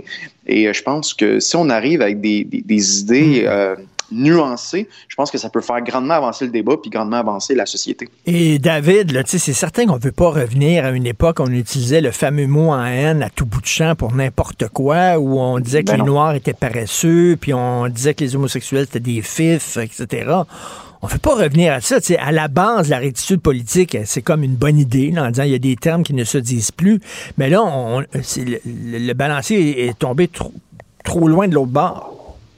Oui, en effet, c'est l'impression, je pense, que plusieurs personnes ont, d'ailleurs, puis pour revenir un peu sur l'affaire Verouchka, lieutenant Duval, puisque tu en parles indirectement, hein, c'est-à-dire que le, but de tout ce débat-là, ça n'a jamais été de dire Ah oui, les enseignants devraient avoir le droit d'insulter de, de, avec des insultes raciales leurs élèves, leurs étudiants. Ça n'a jamais été ça. Ça a été d'utiliser le terme dans un contexte pédagogique, artistique ou peu importe. Là. Donc, euh, oui, j'ai l'impression, mais on, hein, prétend, euh, on joue dans la tête des gens. On est comme Ah, ce qu'elle voulait dire, c'est ça, elle voulait opprimer les gens, etc. Là. Donc, euh, non, non, ayons confiance en l'intelligence des gens et essayons surtout d'écouter une, une minorité qui est très, très bruyante Des fois, je suis découragé par me disant, coudon, Christy, les woke, c'est partout, on n'en sortira pas, il y a une censure incroyable. Euh, je suis découragé, puis il y a des gens qui disent non, regarde, entre autres, des gens comme toi, David Santarassa, jeune, euh, brillant, écrit un livre là-dessus. Il y a comme, il y a comme les, les, gens se ressaisissent en disant ça n'a pas de sens. Il y a comme un backlash et, je me demande ton livre, La pensée woke, analyse critique d'une idéologie, est-ce qu'il se vend bien? Est-ce que ça sort bien ce livre-là? Est-ce qu'il est lu? Oui, je suis vraiment très, très heureux. On ne sait jamais au Québec, lorsqu'on sort un livre, s'il va avoir un bon succès, mais je suis très, très heureux. J'ai eu plusieurs réimpressions. Euh, on m'envoyait des messages pour me dire où est-ce qu'il est disponible. Là, je suis content. Il est, disponible dans pas mal toutes les librairies. Là, on a, on a renfloué les, euh, les étagères en quelque sorte. Ah. Donc, euh, oui, non, il y a, il y a, une, il y a vraiment une fin, un appétit pour ça, je pense, au Québec, de dire, OK, abordons ces enjeux-là vraiment de manière posée, de manière intelligente. Il y a vraiment un public pour ça et il euh, faut continuer en ce sens-là de, de, de, prendre au sérieux l'intelligence des gens en quelque sorte. C'est ça, c'est pas un pamphlet. Moi, si j'écrivais un livre euh, là-dessus sur la pensée woke, euh, sais, ce serait un, pamphlet sarcastique et tout ça.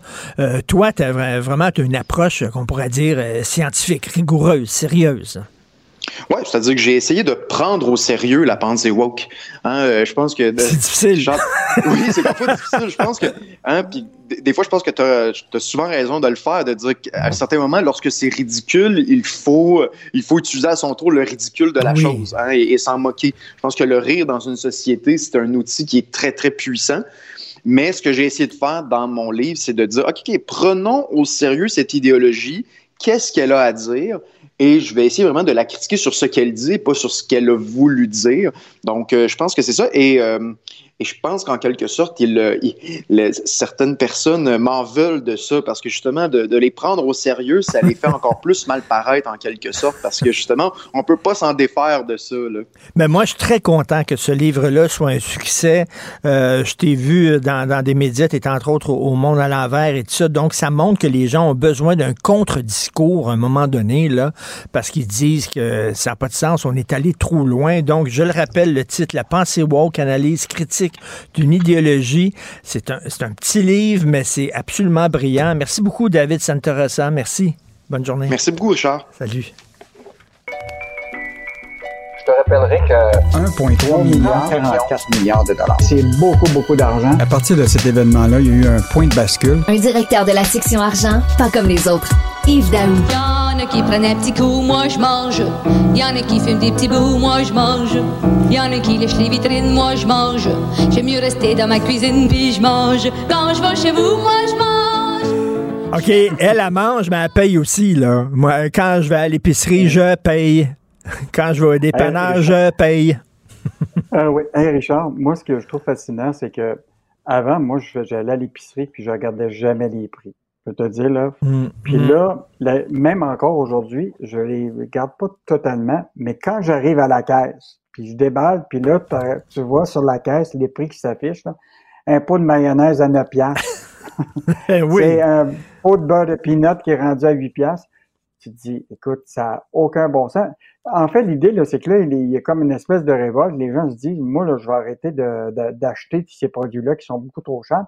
Et là, euh, juste te dire, avant de parler de l'article de ce matin dans le journal, il y a un sondage qui vient de sortir de la Banque Scotia sur euh, par rapport aux finances. Écoute, 66% des Québécois s'inquiètent de l'augmentation du coût de la vie et ses conséquences sur les finances. 65% des Québécois disent que le prix des choses qu'ils achètent augmente plus rapidement que leurs revenus.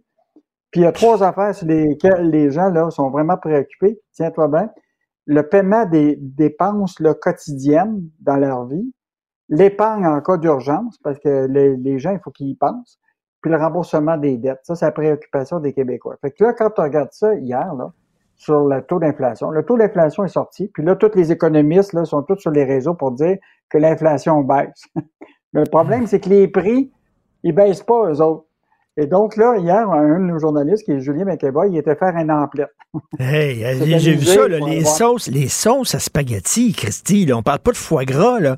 Les sauces à spaghetti, ça a augmenté de 50% Le tofu a augmenté de 43% mais moi, ce qui me fascine, c'est le petit Québec, le fromage. Tu sais, notre petit Québec qui était, qui était le, le fromage idéal a augmenté de 23% Écoute, si tu regardes la liste, là, ça veut dire que le taux d'inflation qui est, qui est sorti hier par rapport à l'alimentation, qui est 10,4% euh, là, à peu près là, pour l'alimentation, la réalité, c'est que dans la, la, vraie vie, quand tu te promènes dans les allées, c'est bien plus cher que ça. Là.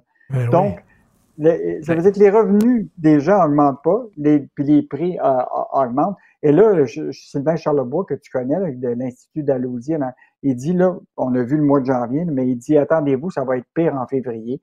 Parce que déjà, là, en janvier, là, les produits de boulangerie ont augmenté de 15% les produits de laitier de 12% puis les légumes frais de 14% ça, c'est les, les, données de Statistique Canada. Mais la réalité, c'est que ce que tu vois, c'est quand tu vas en épicerie, les prix sont, sont beaucoup plus élevés. Ah non, c'est fou. Hey, Yves, l'autre jour, j'étais tout seul avec mon fils, OK? Fait que, euh, on décide de se faire venir de la pizza. Deux pizzas, là. Deux pizzas 11 pouces, tu sais, portion individuelle, pas deux larges, le deux, deux, deux, bon, deux, avec les frais de livraison, les taxes, tu sais, le pourboire, 50 pièces. 50 pièces pour deux pizzas.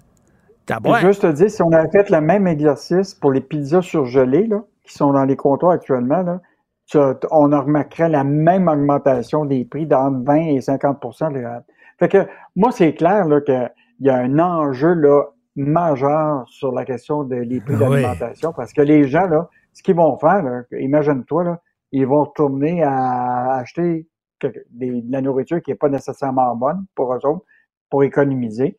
Euh, évidemment, tout le monde est sur les rabais, tout le monde cherche des, euh, des endroits pour sauver, mais euh, c'est quand même un, un, espèce de réveil là, quand on regarde ça, que finalement les prix augmentent. Puis les économistes qui disent que l'inflation baisse un peu, là, pour moi, ils vont pas faire leurs épiceries à la même place. Ben non, non, je sais pas. Mhm. François Lambert avec son, 75 pièces qui peut nourrir une famille, là. D'après moi, il a revisé un peu ses affaires. Netflix, l'art de se faire des amis. Hein? Netflix. c'est incroyable. oh, oh j'ai entendu le petit son de Netflix. oui, c'est vrai que ça résonne dans notre tête, mais là, tu sais qu'hier, c'était officiel, c'était la mise en place du, la, en, rigueur, en, vigueur de la politique de non-partage des mots de passe euh, pour toute la famille si la famille n'est pas à la même endroit. Et là, évidemment, là, on était voir des, des, des jeunes puis des moins jeunes écoute, c'est il y a une grande frustration là, qui, qui monte. Là. Tu sais, il y a, bien ça, il y a une augmentation. Tu sais, mettons là, que tu as 8 piastres de plus à payer dans une famille si tu es à l'extérieur de ton... Et donc là, les, les, les, gens qui sont des étudiants, dont les parents payent déjà une partie de leur loyer, ils veulent pas le payer. Ben fait que là ils, ben là, ils se désabonnent. Mais il y a quand même quelques familles, imagine-toi, que les parents ont accepté de payer le, le, le 8 il y en a d'autres qui ont, complètement refusé ça parce qu'ils disent, écoute, nous autres, là, on avait ce forfait-là depuis des années, euh, puis ils ont changé les règles du jeu. donc, nous autres, ils disent, on arrête ça, on, on scrape complètement Netflix, puis on n'est même pas prêt à prendre le forfait qu'ils proposent de 35 dollars par mois pour... Est-ce que je peux me faire l'avocat du diable? OK, il y a un gars qui est interviewé dans le texte aujourd'hui. Il dit Je prêtais parfois l'abonnement à mon petit-neveu que moins de. Tu sais, Netflix, là, C'est une entreprise privée, Calvaire. Tu sais, dire, ils sont pas là pour que tout le monde ait accès à Netflix gratuitement. Moi, j'ai une fille qui vit en Australie. Évidemment, elle était sur mon compte à moi, par regarder Netflix là-bas. Mais tu sais, je veux dire, c'est pas un modèle d'affaires qui tient debout. Je peux comprendre Netflix en disant, ben là, vous allez payer si vous n'êtes pas dans la même, dans la, dans la même maison. Il me semble, c'est pas, tu sais, Ben, c'est 8 piastres, te donnent 8, 8 dollars. C'est- par mois, c'est pas la fin Ouais, du monde. Oui, mais ça, c'est juste pour un, pour un compte supplémentaire. Mais après ça, si tu dois avoir des comptes supplémentaires, tu verras que la formule là, peut varier entre 17 et 35 dollars de plus par mois. Par, par- par mois. Donc, c'est- quand même euh, assez significatif dans les, dans les budgets des. Mais il y en demeure pas moins que si tu étais habitué, mettons, il y a 50 des Québécois qui sont sur Netflix, sont habitués depuis des années, tu comprends-tu, oui. à avoir cette formule-là. Puis là, tout à coup, on leur coupe ça. Je te rappellerai aux États-Unis, il y avait eu une expérience qui avait été faite dans une famille où on les avait privés d'Internet pendant un mois. C'était, Ben, ça écoute, c'était la catastrophe. Mais là, prive la famille de, Ben, de tes, tes enfants de Netflix pendant là, ben là, c'est fini, là. Ben Peut-être que les soupers de famille vont être plus compliqués. Mais tu sais, je dis tout le temps, c'est parce que l'affaire, c'est qu'ils sont revenus en arrière, tu sais, puis je dis tout le temps à la blague, là, tu rencontres une fille, puis là, bon, tu sais, chaque matin, tu y apportes le, le petit déjeuner au lit, parce que c'est tout en amour, puis c'est tout au début, tout ça. Puis le matin, là, après deux mois, tu y apportes pas le petit déjeuner au lit, elle va dire, mais c'est ça? Comment ça se fait, j'ai pas le petit déjeuner au lit? Ben, c'est un peu ça, là. Tu sais, on a offert pendant très longtemps Netflix gratuitement, là, puis euh, pour, pour certaines personnes, puis là, on dit, ben là, euh, on revient en arrière. C'est certain que c'est mal, c'est mal perçu par les gens, mettons. Bon, mais de toute façon, tu sais que les GAFAM, là, toutes ces compagnies-là, qui Ils ont de l'argent. Sous aucun contrôle, là, comprends-tu? Quand même, qui, qui auraient laissé les, les, Ben oui. euh, les Québécois canadiens à payer, euh, je pense que ça n'aurait pas été une cassure pour eux autres. Mais là, eux autres, là, tu sais qu'ils sont sans contrôle. hein. Ben oui. Euh, CRTC les surveille pas, personne ne les surveille. alors, tu te souviens euh, du film de Carrie, on pense que la méchante Carrie, elle est morte, puis elle a toute faim, il y a son bras qui sort de terre, puis tout le monde a steppé. Ça, c'est le Publisac. On pensait qu'il était mort, le Publisac, puis he's back! Écoute, ça, c'est une saga incroyable. Parce que, tu sais, ça, c'est un enjeu, Richard, à la fois d'environnement et d'affaires. Je entendu que le Publisac, là, moi, je me rappelle, là, quand il arrivait à la porte, là, souvent, il se retrouvait dans le panier bleu. Euh, ou pas dans le panier bleu, mais tu sais, de recyclage. Oui. C'est quand même un enjeu majeur. Écoute, tu avais, des blocs appartements, là, où ce qu'ils livraient les Publisacs, là, puis tu avais des, des tas de Publisacs à la porte, puis ça, ça traînait là pendant Ah des ouais. mois, puis ça, écoute, Là, la Ville de Montréal a quand même pris des mesures en disant la règle, c'est l'idée du de, le opt-in. Il faut que tu dis, ben moi, je le veux. Et là, évidemment, Transcontinental ne veut rien savoir de ça. Et donc, ils ont contourné tout ça pour faire un- une entente avec Post Canada, pour faire une entente commerciale pour que Post Canada puisse livrer le contenu dans ta boîte euh, postale.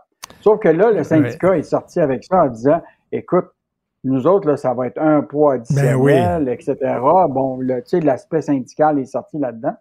Sauf que là, hier, imagine-toi, le syndicat avait reçu vraiment de Post Canada que c'était pour être le 27 février.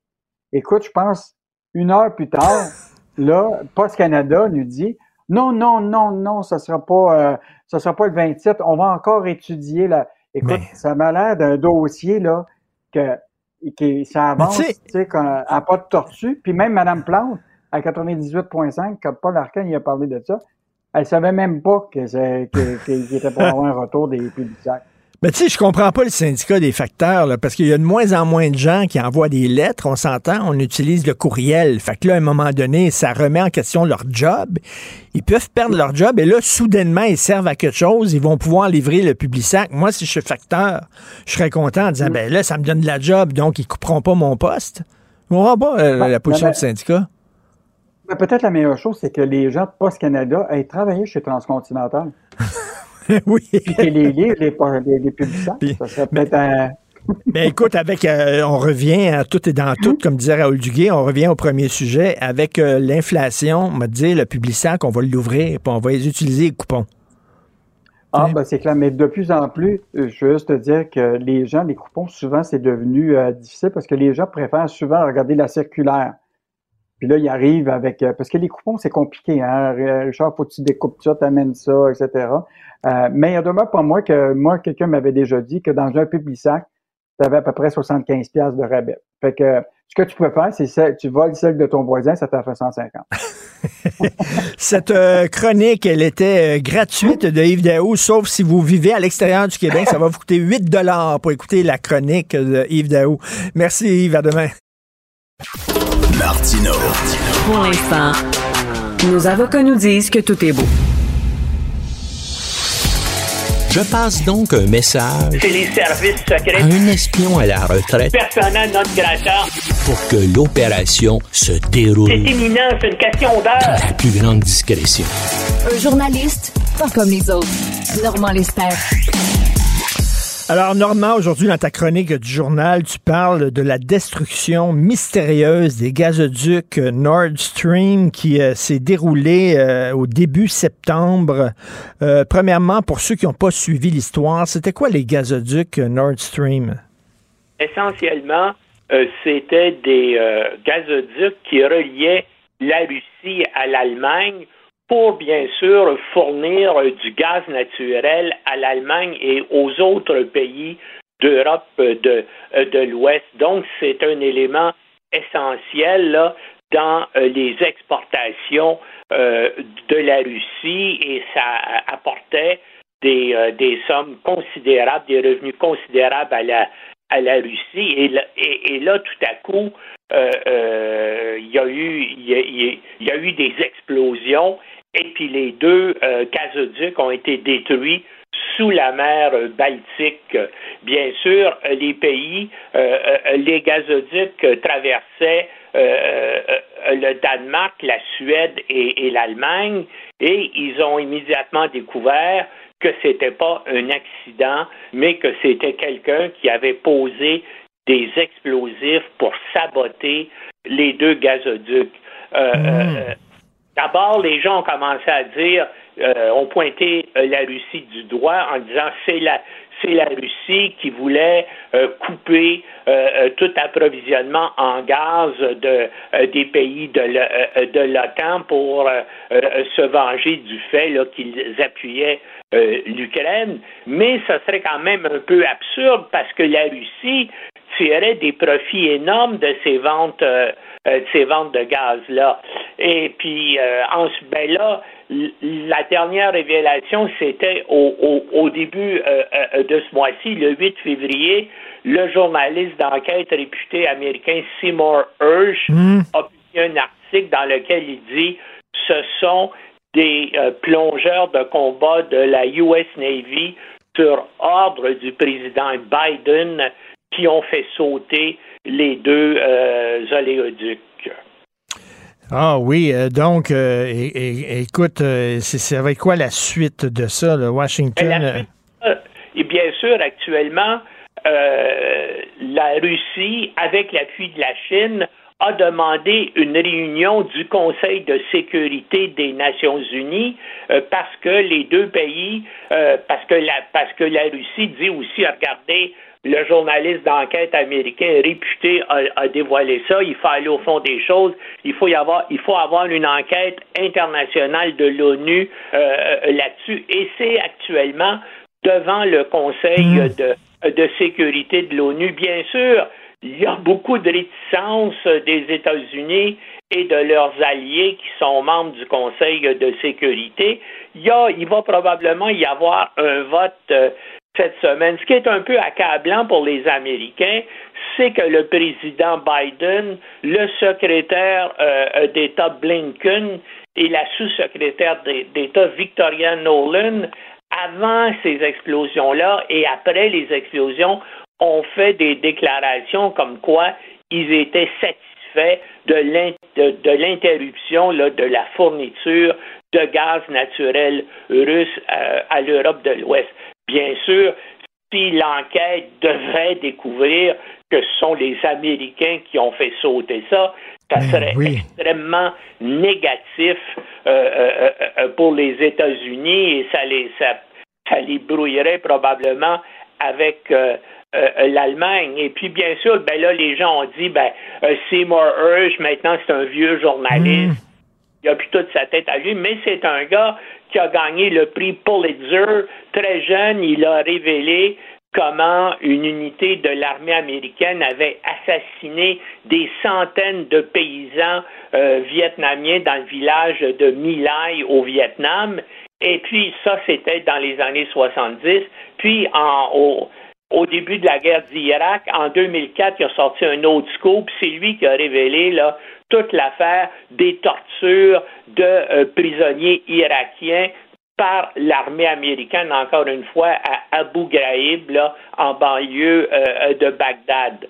Euh, donc, c'est un gars qui a, qui a des antécédents euh, extrêmement sérieux, mais là, il va falloir voir qu'est-ce qui va arriver. Est-ce qu'il va y avoir une enquête de, euh, de l'ONU? Et puis qu'est-ce qu'elle va euh, trouver? En tout cas, lui, sans, lui avait semblé avoir des détails très circonstanciés. Hein?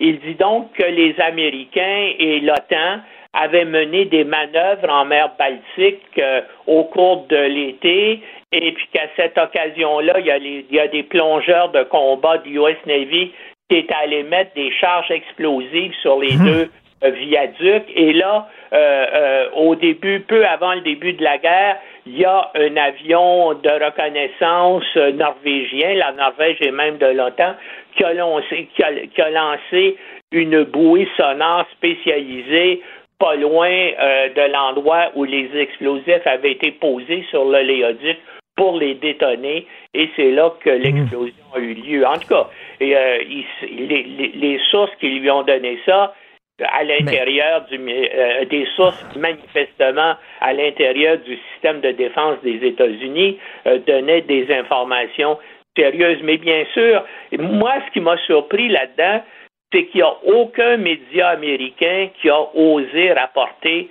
l'information. Ben oui, mais, mais écoute, euh, euh originalement, il a publié ça. Où sont les résultats de son enquête, Simon Hirsch? Dans un, euh, dans un magazine. Ça n'a pas été publié par un des grands médias, mais le New York Times, le Washington Post et les autres médias américains n'ont n'ont même pas publié le démenti parce que, bien sûr, après, après qu'est sorti la nouvelle, le département d'État et la Maison-Blanche ont démenti en disant c'est totalement faux. D'ailleurs, ce matin, devant le Conseil de sécurité de l'ONU, le représentant américain a dit encore Mais... une fois que c'est absolument sans fondement, mais dans le fond, il faut faire une enquête parce que c'est quand même quelque chose, là. Ben, c'est parce qu'à un moment donné, si c'est faux, là, effectivement, là, si c'est faux ce que Hirsch écrit, il va falloir que le magazine s'excuse aussi d'avoir publié ça. Il va y avoir des suites à ça, là. Ah, non, ben, il faut, ben, il faut qu'il y ait des suites. Et puis, qu'est-ce qui va arriver? Donc, s'il y a une enquête de l'ONU, euh, est-ce que ça va, comment ça va finir? En tout cas, là, il y a des enquêtes euh, qui sont faites par l'Allemagne, le Danemark et la, Suède.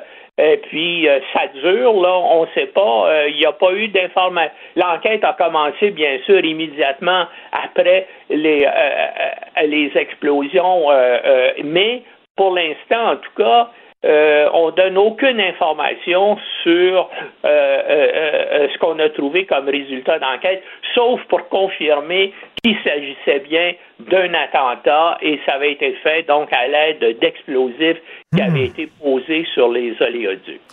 écoute, tu as certainement vu ça, là, la Suède qui a demandé à ses civils là, de se préparer pour une possible, éventuelle, probable invasion russe. C'est quelque chose, ça, là. La Suède sur un État, moi, sur, un, sur, le pied de guerre. Euh, euh, euh, surpris et bien sûr, c'est déjà le cas pour en, en, en, Lettonie. Pour les pour les pays baltes, on, on, se prépare déjà au pire. Bien sûr, tous les pays de la région et probablement que la Finlande là, pourrait aussi faire de même. C'est sûr que les que les pays qui sont qui sont prêts euh, de, de, de, cette zone de guerre-là et qui sont, qui sont sur la Baltique ou en, en, en Europe de l'Est prennent, euh, prennent bien sûr leurs dispositions pour euh, protéger leur, leur population. Et puis regarde, euh, l'OTAN renforce constamment là, son équipement militaire, sa présence militaire dans, euh, euh, les pays baltes, dans le, Canada est là et, les autres pays de l'OTAN, on est aussi en, Roumanie. On se prépare, on se prépare au pire. Il faut, euh, il faut le dire. C'est une situation qui est qui est extrêmement dangereuse. Ben oui. Mais ce qui est, ce qui est assez incroyable aussi, tu as vu la chicane au sein des, euh, des combattants russes, là, le groupe mercenaire, le chef du groupe mercenaire Wagner, Prigozhin, là, accuse les dirigeants militaires russes officiels d'être des traîtres. C'est quelque chose, ça. Il pourrait commencer à y avoir euh, des affrontements au sein même là, des forces armées russes euh, qui sont déployées en, en Ukraine. Euh, il y a une couple de semaines, j'ai écrit un article dans le journal de Montréal où je comparais la situation dans, au sein de l'armée russe actuelle en Ukraine avec ce qui s'est passé durant la Première Guerre mondiale euh, quand l'armée euh, tsariste là, euh, avançait vers, la, vers la Pologne. Et là aussi, tout à coup, il s'est développé, après des revers et des, et des humiliations, il s'est développé un soulèvement dans les soldats russes. Et je me demande si c'est pas une chose qui pourrait arriver. Ben, actuellement, en tout cas, imagine une des forces russes dit au sujet du chef d'état-major et du et, du ministre de la Défense que ce sont des traîtres. C'est quand même quelque chose. J'ai Ben hâte oui. de voir comment Poutine va réagir à ça. Là. Et euh, écoute, euh, au Canada, je veux t'entendre là-dessus. Tout le monde dit que Justin Trudeau est beaucoup trop complaisant envers la Chine. Il y a des allégations d'ingérence dans notre processus démocratique. on dirait que lui, il prend pas ça vraiment au sérieux. Ben moi, ça, ben moi, premièrement, je, je suis sûr que la a de l'ingérence euh, chinoise là au niveau du processus électoral. Ils veulent faire élire des députés qui lui sont euh, sympathiques. Elle veut aussi faire faire battre des députés qui se prononcent contre elle. Et puis qu'est-ce que tu veux?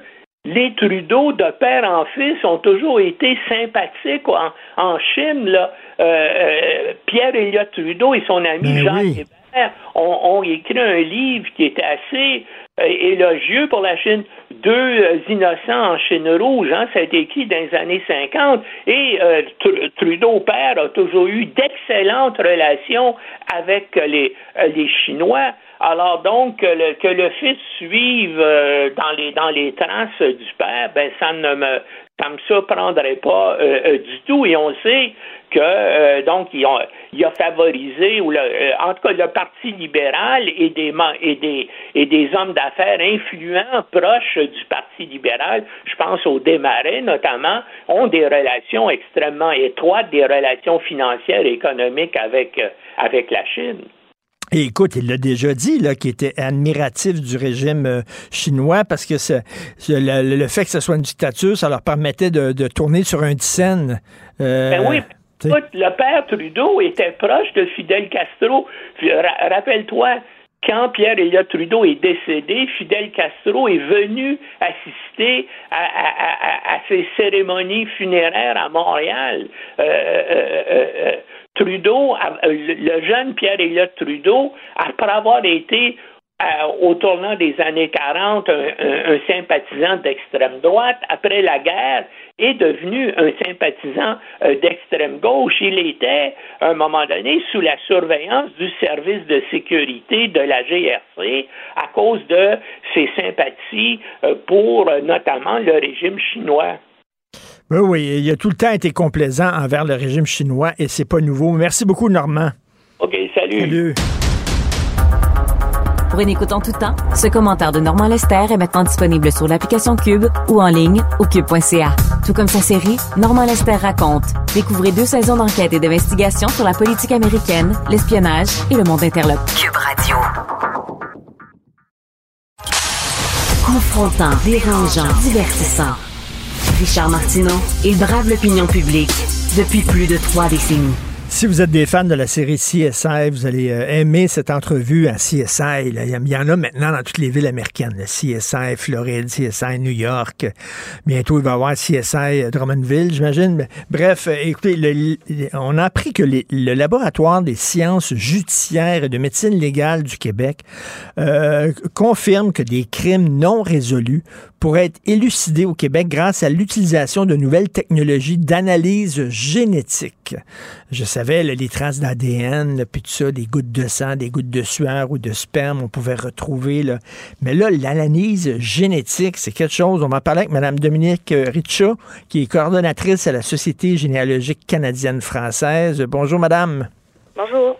Alors, euh, c'est quoi ça, les, les technologies d'analyse génétique et comment, comment ça peut justement résoudre des crimes qui étaient non résolus? Ben, euh, moi, je m'y connais pas trop, trop en ADN, mais j'en sais assez pour savoir que bon, chaque chaque individu a des marqueurs génétiques. Tu sais, Vous avez la chaîne ADN, euh, et puis ces marqueurs-là peuvent se retrouver dans des individus qui qui, qui sont du même clan familial. Parce qu'on fait, par exemple, beaucoup de ce qu'on appelle la triangulation, c'est-à-dire qu'on va prendre trois personnes qui portent le même le, même patronyme et on va être capable de, de, de, remonter grâce aux chaînes euh, jusqu'à l'ancêtre commun. Ça fait que c'est un peu la même chose en ce qui a trait aux nouvelles technologies, c'est-à-dire qu'on va prélever des, des échantillons sur, euh, sur, sur la victime et on va comparer ça avec les, les, les, euh, les banques d'ADN qui existent, qui sont versées dans, dans différents sites. Là. 23andMe, Ancestry, Family, euh, family euh, Tree. Euh, oui, oui, oui. Bon, cette analyse-là. Et on va retrouver des marqueurs correspondant à, à, ceux qu'on a prélevés. c'est comme ça qu'on, puis grâce au, au, arbre généalogique en ligne, aussi, on va pouvoir trouver genre des petits cousins proches. Puis c'est comme ça qu'on va se rapprocher le plus possible de, de, de d'un, ou, d'un ou une suspect.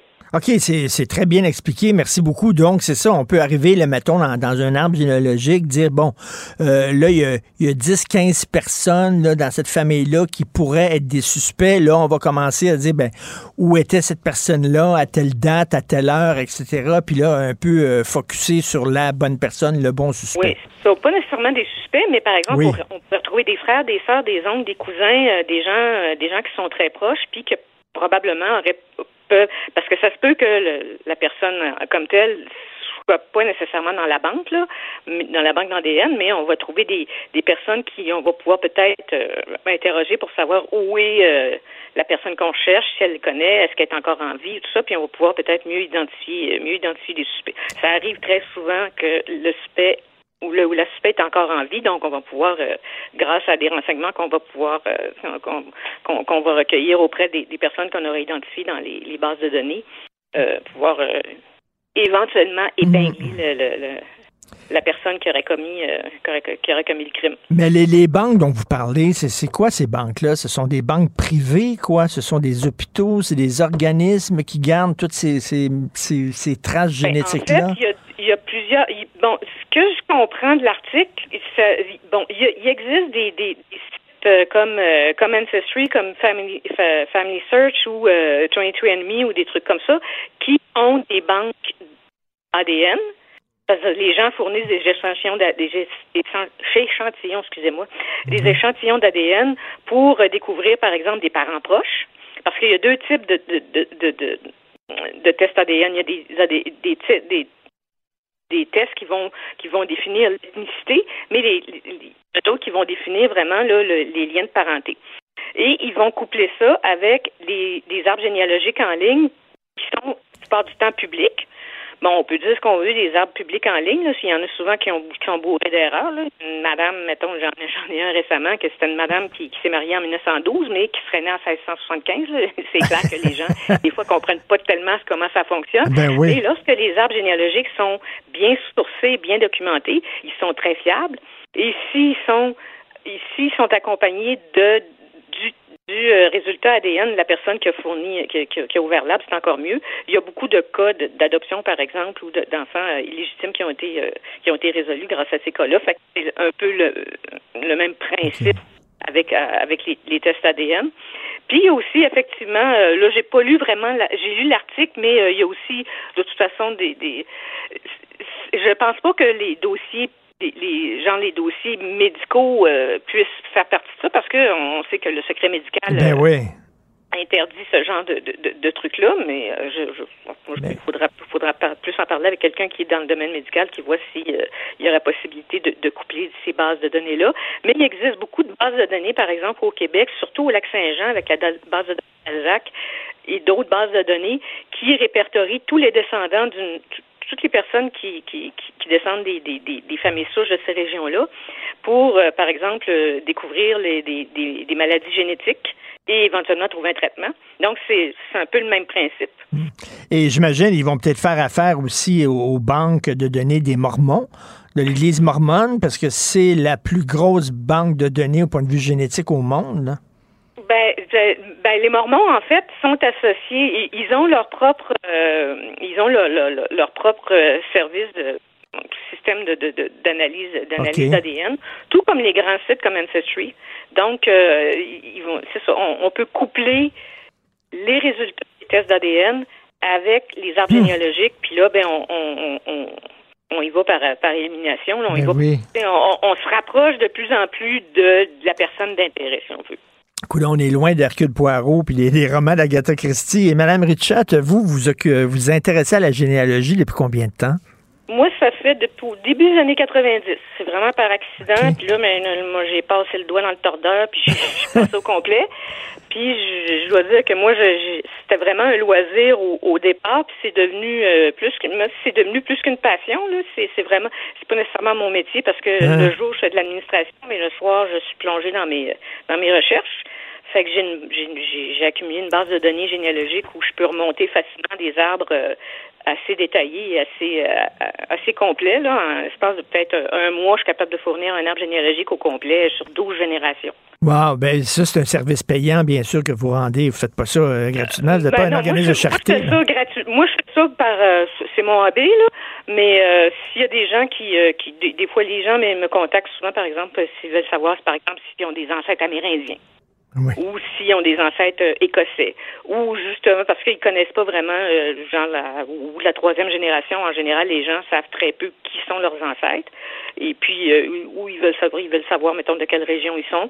Euh, mais à la Société généalogique canadienne française, nous, ce qu'on fait, c'est qu'on on ne fait pas d'arbre généalogique. On, on a des membres qui font des recherches à, à travers nos- avec nos, nos, nos outils de, de, de recherche, puis avec l'aide de nos bénévoles.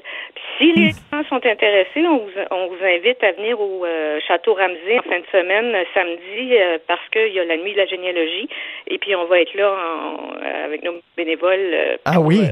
Pour euh, initier les gens à la recherche généalogique. Alors, on vous invite, c'est gratuit. Ah, ben c'est intéressant. Puis c'est beau, le Château Ramsey aussi. C'est le fun d'amener Ouais, les enfants là. C'est une belle place. Et Mme Richard, vous êtes tombée là-dedans au- juste au, au bon moment parce que, pardon? Oui, moi j'aime beaucoup cette activité-là parce que moi j'appelle ça le speed dating généalogique. là. Les gens s'intéressent avec nous, puis on leur monte. euh, des fois, on est capable de monter trois, quatre générations. Wow! Et euh, vous, vous êtes tombé là-dedans au bon moment parce que là, on parle beaucoup d'identité, les recherches identitaires, c'est ben à la mode. Puis on- moi, j'ai des amis qui jamais s'intéressaient à ça, puis qui ont fait affaire maintenant avec Ancestry, puis des, trucs comme ça. là, on reçoit des kits à la maison, puis toute l'affaire. C'est comme, c'est comme rendu, il y a une passion là maintenant. C'est à la mode, ça. Oui, c'est moi, moi mon personnellement, je, je m'intéresse beaucoup plus à justement des questions comme euh, les retrouver des suspects ou euh, euh, retrouver des cousins proches, des trucs comme ça. Moi, j'ai j'ai- dans ma propre famille, on vient de, de, de se découvrir une nouvelle cousine, là, qui est la fille, qui est la fille d'un- d'un d'un des cousins de ma mère. Euh, et puis c'est grâce à un test Ancestry, puis euh, elle nous a fourni des photos, puis on est tombé en bas de notre chaise, là, parce que moi, j'ai reconnu ma mère dans une photo que j'avais jamais vue. J'ai fait oh. Mais euh, ça peut être intéressant. Les trucs d'ethnicité, ça peut être intéressant aussi, mais souvent ça remonte à plusieurs générations en arrière, donc on est OK. Peut-être pas trop trop sûr de quelle, de quelle grand-mère danoise vous aviez. Là. Ça donne pas le nom de la grand-mère. ça, ça. Et puis, de toute façon, ça peut changer au, au deux, deux ou trois ou quatre ans ou cinq ans, ça peut changer. Peut-être qu'aujourd'hui, on vous dit que vous avez, mettons, 50 de- d'ADN danois, puis dans cinq ans, ben, vous en allez avoir euh, 10% parce que Ah oui? au fur et à mesure où les, les, les, les bases de données augmentent, les, les, euh, le taux change. Alors, c'est peut-être un petit peu moins fiable Ah oui.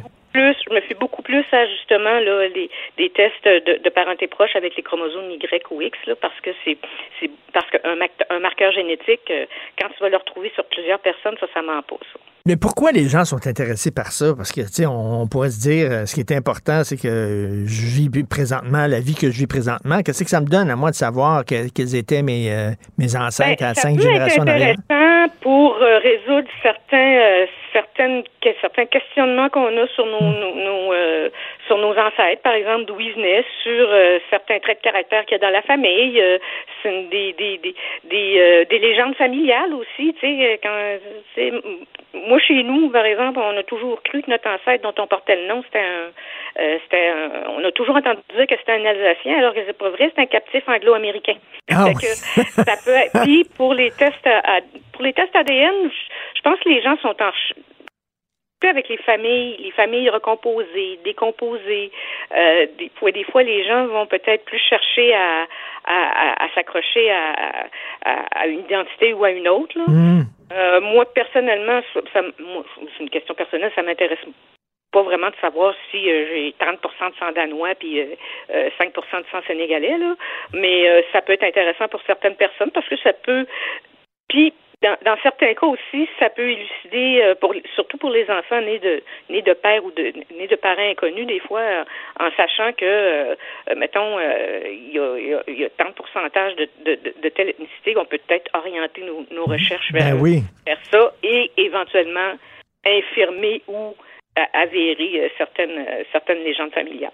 Ben, euh, moi, je serais bien intéressé. Moi, je suis convaincu que j'ai euh, des ancêtres euh, autochtones. Je suis convaincu. commencez, je- par faire, commencez par faire votre arbre généalogique. Oui. Parce que moi, comme je dis souvent, l'ADN, c'est une chose, l'identité, c'en est une autre. Hmm.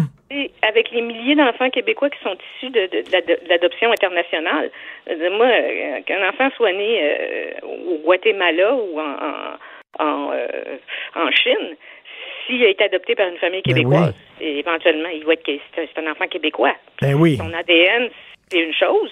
Son, son identité, elle lui vient de la, de la culture familiale. C'est autre chose, c'est sûr que c'est autre chose.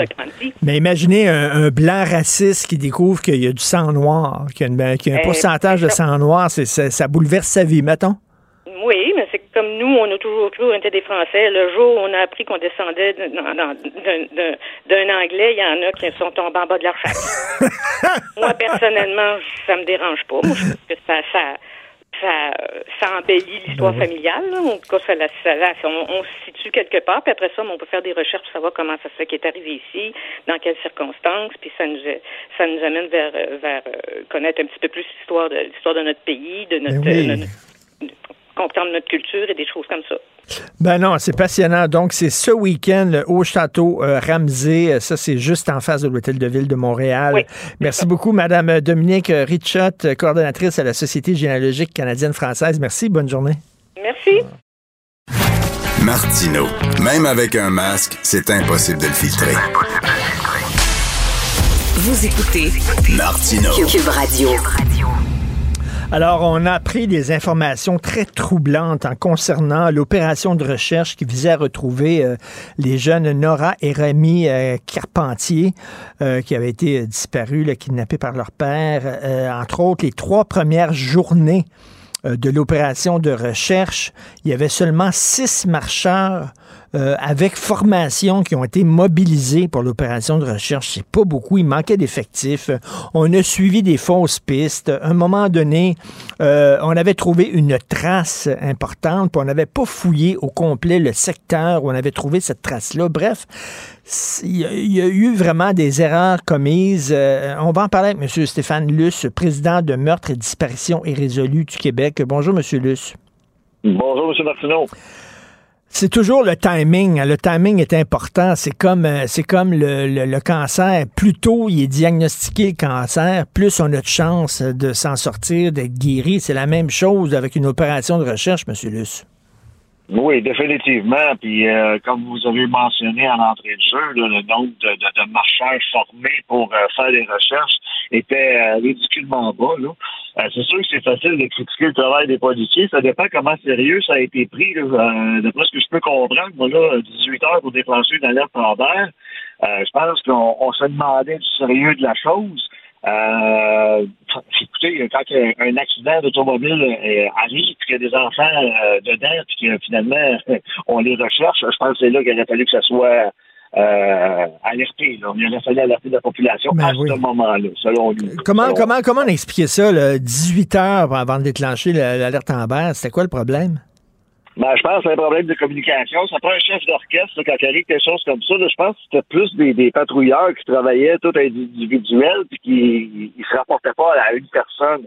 Parce que l'information qui a été donnée, qui était quand même assez pertinente par des membres qui entouraient de la famille, qui disaient que euh, Carpentier était un petit peu euh, en détresse. Là, fait que je pense que déjà là, en partant, euh, cette information-là, ça s'était rendu au responsable. Ben, je pense que ça aurait peut-être changé la donne. Et là, bon, on dit qu'il y a un manquait d'effectifs, seulement six marcheurs euh, qui étaient formés, parce qu'on ne peut pas s'inventer non plus, s'improviser comme ça, chercheur. Il y en avait seulement six. Euh, c'était en juillet. C'est-tu parce que c'était l'été, ils étaient en vacances, etc.? Est-ce que c'est ça qui explique le, le, le- le- le nombre? Non, moi, je pense que c'est plus un protocole de décision.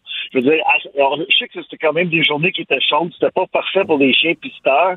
Par contre, euh, il y a des chiens, nous, on a des malinois, là, puis qu'on on, on entraîne à lever le museau les airs. Autrement dit, faut pas qu'ils se fient juste aux pistes qui sont, qui se trouvent par terre, là. Faut, faut qu'on essaie de trouver quelqu'un qui bouge dans le bois. Donc, quand on a arrêté les recherches dans la soirée, euh, moi, moi, j'en ai entendu parler parce que j'avais des bénévoles sur place qui checkaient la patente. Mais, euh, je suis resté estomaqué du fait qu'on arrête les recherches parce qu'il faisait noir. C'est là qu'il aurait fallu envoyer des chiens là, avec des lumières ou, euh, sais, ou moins, ouais, deux, trois chiens. Nous, on en a, on a quatre qui auraient pu faire la job. Ah parce ouais. qu'ils peuvent- ils vont pister, mais ils vont aussi, c'est du air scenting. Ils vont sentir dans les airs, ouais, c'est toi qui bouge dans le bois à ce niveau-là. Donc, euh, je pense que ça, ça a été euh, le manquement. Mais selon moi, je crois qu'aujourd'hui, je pense que euh, tout corps de police devrait faire la job d'avoir des bénévoles en backup. Comme ça, quand ça se passe, il n'y a, y a pas, euh, y a pas comme une, euh, un paquet de, de- de choses qui s'entremêlent. Ça prend de l'information claire, nette, précise, quelqu'un qui dirige, qui dit on a besoin de, de bénévoles chercheurs, on a besoin de chiens, de quelle sorte de chiens. À partir de là, ben, on aurait pu faire de quoi? Que c'est sûr que si on a trouvé une d'en- une empreinte d'enfant à, à, à deux kilomètres du lieu d'accident, ben c'est là qu'on aurait dû s'acharner. Ben oui. Et non pas à 8 kilomètres plus loin, parce que 8 kilomètres plus loin, ça n'a pas été confirmé formellement que c'était les enfants. C'était des cris d'enfants, donc on a été déroutés. là, puis on a- je pense qu'on a eu un gros manquement à ce niveau-là. Ben oui, tout à fait. Puis il y, a- il y a des gens qui veulent aider, puis au lieu d'aider, ils nuisent. Hein. Par exemple, s'il y a une disparition, puis là, la, la radio dit, ben là, allez dans tel secteur, puis euh, allez-y, les bénévoles, puis faites une euh, recherche. Alors, eux autres, ils débarquent, puis là, ils savent pas comment s'y prendre. Euh, ils peuvent polluer une preuve, par exemple, marcher, entre autres, sur une preuve qu'ils n'ont pas vue, puis euh, euh, scraper à patente, là. Exactement. C'est pour ça que ça prend un chef d'orchestre au niveau des autorités qui, lui, va diriger les, les bénévoles. Je veux dire, les policiers qui étaient sur le terrain, il aurait pu avoir un bénévole chaque. Je veux dire, il était euh, à ce niveau-là, puis eux autres vont diriger les opérations. Le nom va pas là, ou va là, ou envoie ton chien là, parce que je pense que le chien aurait été l'idéal à ce moment-là.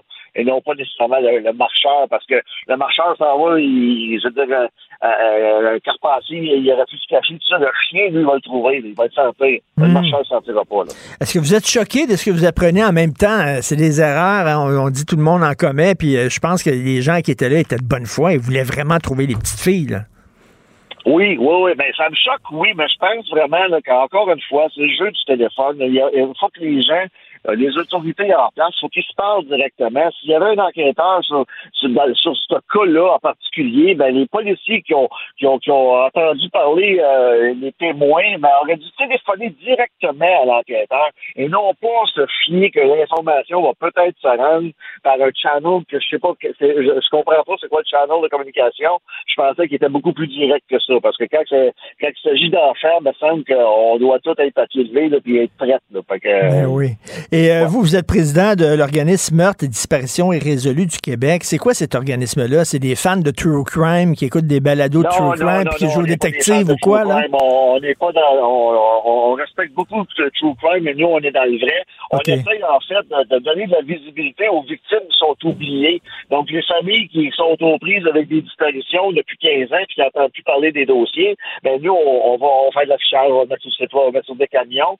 Puis là, en ce moment, ben, je suis en train d'apprendre ce qui se passe sur euh, justement les disparitions parce que, comme l'année passée, on a cherché euh, Nina Chubarani à, Mon- à Montréal avec les chiens. Puis on, on essaye de voir comment est-ce que les, les- les policiers raisonnent puis comment ça fonctionne aujourd'hui pour comprendre les résolus de dans deux ans. Là. Hmm. Parce que ces familles-là, malheureusement, là, euh, ils vont finir chez nous. Là, parce qu'on s'occupe pas vraiment des cas actuels. On s'occupe des cas qui sont plus, plus vieux. Mais là, on veut, veut pas la tendance, les gens commencent à nous référer sur des cas plus actuels, puis on les regarde de près pour savoir comment est-ce que ça fonctionne, pour après ça peut-être donner des recommandations. On n'est pas au-dessus de tout le monde, mais on voit des choses, puis euh, on en parle. Fait qu'on essaie de changer les affaires positivement. Et, et est-ce que vous travaillez euh, conjointement avec la police? Est-ce qu'ils vous euh, consultent de temps en temps? Euh, la police ne nous consulte pas, mais on a de très bons liens avec la police. On a de très bons liens avec la SQ, Laval, Longueuil. Il y a la SPVM qui est un petit peu frileux, mais ils ont appris à nous connaître cette année avec le cas de Patricia Ferguson, là, qui est pratiquement là, qui est toujours en cours. Là. Mm. Donc, euh, mais euh, on, a, on, a, on a une très bonne collaboration avec la plupart des services policiers. Et, euh. Et, et vous, euh, la mère, là, la mère déjà, là, bon, elle a perdu ses filles. Rien nous dit que rien nous dit que si l'opération de recherche était bien, aurait été bien euh, menée, qu'on les aurait retrouvées vivantes, on ne sait pas. Mais reste que pour elle, ça doit être difficile en maudit d'entendre ça, parce qu'elle doit tout le temps se dire peut-être, peut-être, on aurait pu y trouver avant. Ah, c'est définitif. Puis euh, malheureusement, là, euh, toutes ces peut-être-là vont rester dans sa tête toute sa vie. J'aimerais bien ça pouvoir l'encourager à ce niveau-là, mais il va toujours avoir, écoutez, là, c'est ses enfants, là. Je veux dire, euh, on fait juste se mettre à leur à sa place, puis on se sent mal. Imaginez-vous d'être à sa place, vraiment. Fait que, peu importe l'issue de ce que des tournures que tout ça va prendre, euh, elle va toujours rester avec ça en tête. Puis malheureusement, il y a des choses qui auraient dû être faites, qui n'ont pas été faites. Mais j'espère vraiment là, qu'on va apprendre là, de ça. Là. Faut, qu'on arrête d'avoir des leçons, faut qu'on qu'on les mette en application, ce qu'on apprend à notre apprentissage. là. Écoutez, on parlait de true crime et de balado, mais il y a des, il y a des gens qui font des balados, euh, des journalistes ou alors des passionnés de ça, puis qui arrivent à découvrir des indices, effectivement, puis qui nous aident à revoir la, la- euh, cette histoire-là sous un nouveau jour. Oui, définitivement. C'est bon, ça en prend parce que c'est justement, ils font à peu près la même chose que nous, en fait. Ils ramènent des vieux cas. Sauf que nous, quand on a de l'information, on la demande, l'information, on va l'afficher, on travaille fort pour l'avoir, puis quand on l'obtient, ben, on va la bonifier. On va continuer à enquêter sur l'information qu'on a eue, puis si on la trouve pertinente, ben, on la transmet au corps policier sous forme de rapport ou sous forme de téléphone, dépendamment. Tu sais, dans le cas de, de Patricia Ferguson, on a déposé un rapport, ça n'a pas bougé, il a fallu y aller avec des caméras éventuellement, puis euh, Marie-Christine Bergeron a fait une belle job là-dessus. Ça, par contre, à un moment donné, quand les gens donnent l'information, que ce soit du public, parce que là, je pense qu'il y, a- il y a quelque chose qui est en train de changer, là, justement, avec le true crime, c'est qu'il y a des gens, des monsieur tout le monde qui arrivent avec de l'information pertinente. Oui. Mais maintenant, est-ce que les autorités vont prendre ces gens-là au sérieux? Je pense que là, là ça prendrait peut-être Hmm. quelqu'un à l'accueil dans les. Parce que moi, j'ai été reçu à l'OSPVM, puis drôlement reçu dans le sens que. euh, C'est qui, lui? Qu'est-ce qu'il veut, lui? C'est ça, là. C'est quoi ce jeu-là? c'est Là, ça. Puis là, j'avais beau expliquer que j'étais le président de meurtre et disparition résolu du Québec, ça ne changeait pas grand-chose dans le discours, là. Puis, à la limite, ça, il choquait, là, au contraire. Je disais, un peu, là. Moi, je viens de Sherbrooke, je, je, je veux pas, je, je suis venu déposer de l'information pertinente dans le cas d'une disparition, possiblement un meurtre. Est-ce que c'est possible de parler à quelqu'un? Puis là, j'ai réussi à avoir ce que je voulais. Mais la petite madame qui, qui prend toute son Ben petit oui. pour aller parler, là, euh, puis qu'elle se fait répondre, euh, donc, si tu veux, toi, là, ben, elle va se retourner chez eux, puis elle va garder l'information pour elle le restant de ses jours, puis c'est ça qui est triste. Ben oui, vous avez, est triste. vous avez tout, à- tout à fait raison. Merci beaucoup, M. Stéphane Luce, président de Meurtre et Disparition irrésolue du Québec. Merci, bonne journée. Merci, M. Martineau, bonne journée. Martino. Le cauchemar de tous les woke. On parle avec Elsie Lefebvre, qui n'a pas besoin de présentation, analyste politique, chroniqueuse du Journal de Montréal. Euh, Elsie, la dernière fois qu'on s'est parlé, on avait parlé de la culture toxique là, dans le milieu du hockey, entre autres les initiations, tout ça. Tu sais, il y avait aussi l'entraîneur des élites de Jonquière, le gars qui insultait ses, ses joueurs, puis qui les traitait de tapette, puis de fif, puis il gueulait après. Euh, il a perdu sa job. Ben, devine quoi? Les joueurs ont demandé à ce qu'il soit réintégré, et là, ça vient de tomber. L'entraîneur Arnaud Dubé est de retour derrière le banc.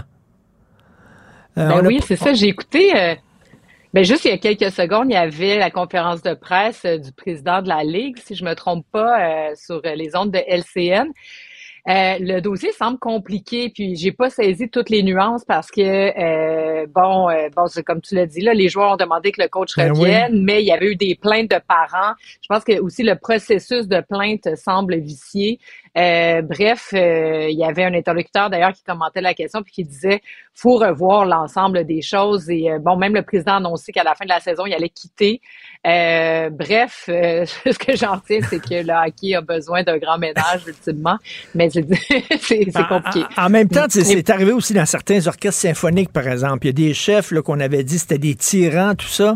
Et là, tu entends ces chefs-là qui disent Ben oui, mais Christy, j'ai un orchestre à diriger à un moment donné. Là, je peux pas Mm. mettre tout le temps des gants blancs. Jusqu'où on accepte une certaine forme d'autorité et jusqu'où cette autorité, cette autorité-là, elle va trop loin et elle est, elle, est, elle est pas recevable? Pas évident. Ah ben ah ben non, c'est ça, tu touches un bon point parce que puis tu sais, je sais pas si tu avais vu là, le, le documentaire hyper intéressant sur les gymnastes américaines, tu sais, qui ont été euh, ben, eux, ils ont, ils ont vécu de l'abus là d'un point, tu sais, je veux dire, à un niveau extrême, ils ont été abusés même sexuellement, mais c'était des entraîneurs qui venaient là, tu sais, du régime soviétique, qui les traitaient là, tu sais, comme des bourreaux, mais les filles gagnaient. Donc, euh, tu sais, tu regardes ça, tu dis c'est inhumain. Mais tout le monde voulait aller se faire entraîner par ces entraîneurs-là. Mais après ça, bon, ça, ça a éclaté au grand jour. Puis je veux dire, il n'y a plus personne. Puis l'école est fermée. Mais ça a amené les plus grandes gymnastes américaines à remporter les podiums. Donc oui, euh, les entraîneurs doivent pousser les jeunes. Mais, tu sais, entre euh, pousser, puis ensuite de ça, la cruauté mentale Ben, et tout ça, euh, ben, ben, d'en discuter, ça va certainement aider. Ça me fait penser au film Whiplash, là, le jeune qui veut devenir euh, batteur, puis un prof de batterie, un prof de drum qui est complètement fou. Il, veut dire, il crie après, il l'insulte, il lui lance, il lui lance des cymbales par la tête et tout ça. Et finalement, le jeune devient un très grand batteur de- de- d'orchestre jazz et il se dit, oui, mon prof était fou, mais quand même, je suis rendu très bon. Mais reste que, est-ce que le jeu en, vaut la chandelle? C'est tout le temps question à se poser. Ben, exactement. Exactement. Puis, tu sais, quand, je veux dire, là, on parle, je pense, c'est du midget dans ce cas-ci. Puis même la Ligue junior majeure du Québec, c'est que la plupart, euh, sinon, l'entièreté de ces joueurs-là ne se rendra pas à la Ligue nationale de hockey. Donc, est-ce que ça vaut la peine de faire vivre ça? Puis de toute manière, je pense que le hockey, de manière générale, même dans le secteur, dans le milieu professionnel, ça a changé. Là, des coachs qui crient, euh, comme on a vu peut-être dans l'ancien compte, tu sais, à l'époque, était euh, assez bien fait. On n'est plus là. Puis, tu sais, moi, j'ai un garçon qui joue au hockey, euh, dans le sport-études de hockey. Puis, oui, je m'attends à ce que mon jeune soit poussé. Oui, je m'attends à une discipline. Je m'attends à un respect de l'autorité. Mais à un moment donné, il faut pas virer fou, là, des affaires de, de, de fou, là, que tu fais euh, 300 tours de, de patinoire parce que t'as fait, t'as fait une niaiserie. Ben oui. T'sais, Bref, euh, moi, je trouve que qu'on parle de ces enjeux-là, Mm, qu'on- mm. que les jeunes s'expriment. Puis un des interlocuteurs disait, le problème, c'est que le joueur, quand il joue, il peut pas dénoncer parce que tu sais, c'est fait de telle sorte que si tu veux euh, être sélectionné, Ben oui. c'est un petit monde, là, puis plus tu montes, plus c'est petit. Puis si tu es un, un, un joueur à problème qui se plaint, etc., donc c'est souvent 5, 6 ans, 7 ans, 10 ans plus tard qu'on apprend ce qui s'est passé quand la personne n'est plus du tout dans le Mm, milieu du mm, hockey. mm. Donc, euh, Tout à fait. En tout cas, bref, j'ai hâte de voir aussi la commission parlementaire là, cet après-midi qui commence, euh, ben, en fait, dans quelques heures, qui commence à Québec sur, euh, L'Université McGill, l'Université qui a décidé finalement de participer après avoir dit qu'il ne voulait pas participer. Les maternelles 4 ans, on vient de tirer à plug. Qu'est-ce que t'en penses?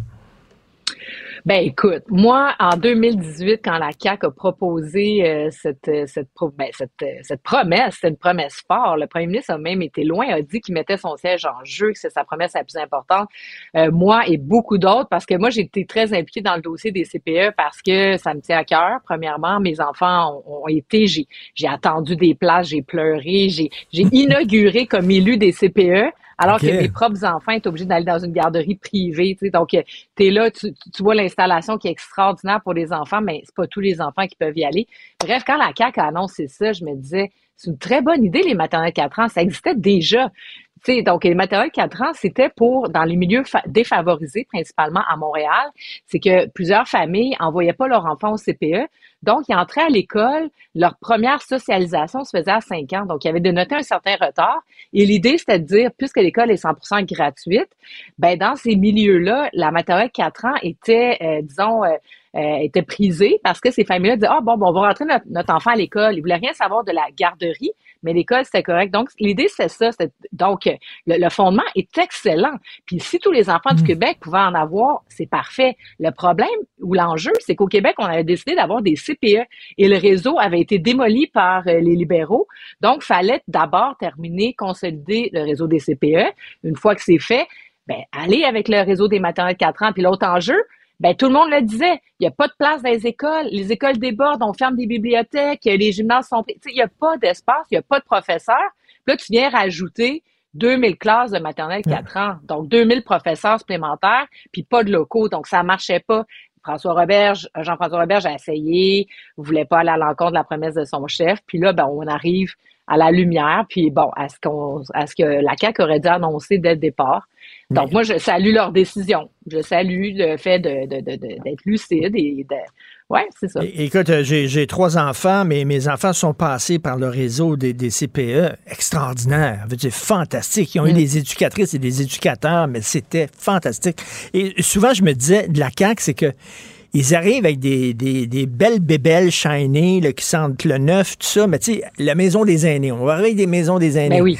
Ben oui, mais il y a déjà des, des résidences, des CHSLD. On peut-tu consolider le réseau qui existe déjà? On va arriver avec des espaces mm. bleus. Euh, oui, mais il y a déjà mm. des musées régionaux. Pouvez-vous augmenter les budgets des musées régionaux? Ils vont faire la job. On arrive avec des maternelles 4 ans. Ils arrivent avec... Ils, ils superposent une structure à une structure qui existait déjà. Ben oui, exactement. Puis c'est ça, c'est là où l'enjeu électoral, parce que ces promesses-là ont été faites en 2018 et c'était la manière pour la CAQ de se différencier des autres partis. Donc les CPE, c'était très associé au Parti québécois. Euh, alors, les maternelles 4 ans, parce que ultimement, c'est une bonne idée sur le fond. Donc, quand François hmm. Legault a fait euh, la défense des maternelles, parce que pendant quatre ans, on lui a dit ça avance pas, ça marche pas, pourquoi t'as promis ça, recule là-dessus, fais des CPE à la place. Parce qu'en Ontario, puis dans le reste du Canada, ils en ont pas de CPE. Donc, c'est sûr que si tu dis, tu regardes l'Ontario, ah, oh, ils ont les maternelles 4 ans, sont contents, c'est super. Ben oui, c'est super parce que les autres, ils n'ont pas, euh, ils ont pas les CPE, ben puis ils ont des garderies qui coûtent 80 dollars par jour. Donc, c'est sûr que là, mais nous, on a décidé de choisir. Puis les CPE, c'était tout ça la différence que le Parti libéral n'a jamais rien compris. C'est que le CPE, c'est un centre à la petite enfance où il y avait des services éducatifs. Ben oui. C'était plus une gardienne. C'était plus ben une garderie où tu occupes tes enfants. Donc, il y avait un programme là-dedans. Et les libéraux, quand ils sont arrivés, ils n'ont rien compris. Puis ont dit, ah non, non, non, ça coûte trop cher, on fait pas ça, le privé, c'est mieux. Puis là, c'était là le scandale de Tony Tomassi, c'est que lui, il a arrêté la construction des CPE, puis il a donné des permis à des gens qui avaient aucune compétence mhm. en garderie. Même affaire avec les CHSLD privés, le même, même, même pattern. Et là, donc, donnait des permis. Puis là, Tony Tomassi s'est mis à distribuer ça à ses, ses qui donnaient de l'argent aux libéraux. Et là, il ouvrait des, des, des garderies. Puis, euh, ben, il y avait des permis. Puis là, il y avait une place à contribution réduite aussi. Et donc, c'est ça le gros scandale. Donc, quand moi, moi, je prétends, Hier, je me suis avec Gaëtan Barrette, elle ajoute là-dessus, lui, il n'était pas d'accord du tout. Il dit que, ben non, les libéraux, ils n'ont pas démoli les CPE, blablabla. Et j'étais comme, sérieusement, là, moi, j'ai manifesté avec des parents, j'ai manifesté comme parent devant nos CPE. Puis, tu sais, euh, moi, ce que je pense aussi, c'est que quand la CAQ est arrivée, eux autres voulaient faire les deux. Ils voulaient compléter les CPE, puis ils voulaient faire leur maternelle 4 ans. Ben là, ils sont arrivés devant le mur de il n'y a pas d'espace dans, les classes, puis il n'y a pas de profs. Puis en plus, les CPE, ben ça n'a vraiment pas avancé aussi vite parce que le réseau était démoli. Parce qu'après l'affaire de Thomasy, ils ont mis là, des règles d'éthique mmh. tellement importantes que, je veux dire, euh, ouvrir un CPE, là, c'était, ben quasiment impossible. Donc, bref, mmh. moi, je pense que c'est une bonne nouvelle parce que la CAC a, a donné des nouveaux objectifs pour les CPE qui sont pas parfaits, ceci dit, parce qu'ils ont décidé, eux, la CAC, de promettre euh, contribution réduite accessible à tous les parents. Mais ça, ça veut pas dire une place en CPE. Ça veut dire une place à 8 dollars dans un dans une garderie CPE ou privée conventionnée. Bon, on va dans le bon sens sur l'accessibilité, hmm. mais pour l'enfant, c'est le service de hmm. CPE qu'il faut. Puis la maternelle 4 ans, ben, tu sais, dans le fond, ils n'arrêtent pas, ils vont réduire la cadence. Fait qu'ils font ce que tout le monde il y avait, Exactement. Il y avait les yeux plus grands que la panse. Qu'est-ce qui arrive avec la commissaire pour la mm. défense de la langue française à Montréal? Euh, à part déjà, ça fait quoi? Combien de temps qu'elle est là? Elle n'a pas fini son mandat? Ben, je pense. Non, à part à la moitié de son mandat. Ben ça aussi, c'est un peu nébuleux. On n'arrive pas trop à savoir. D'ailleurs, on n'a pas vraiment entendu parler d'elle depuis. Euh, ben là, je pense qu'elle a fait un demi-mandat, donc un an et demi.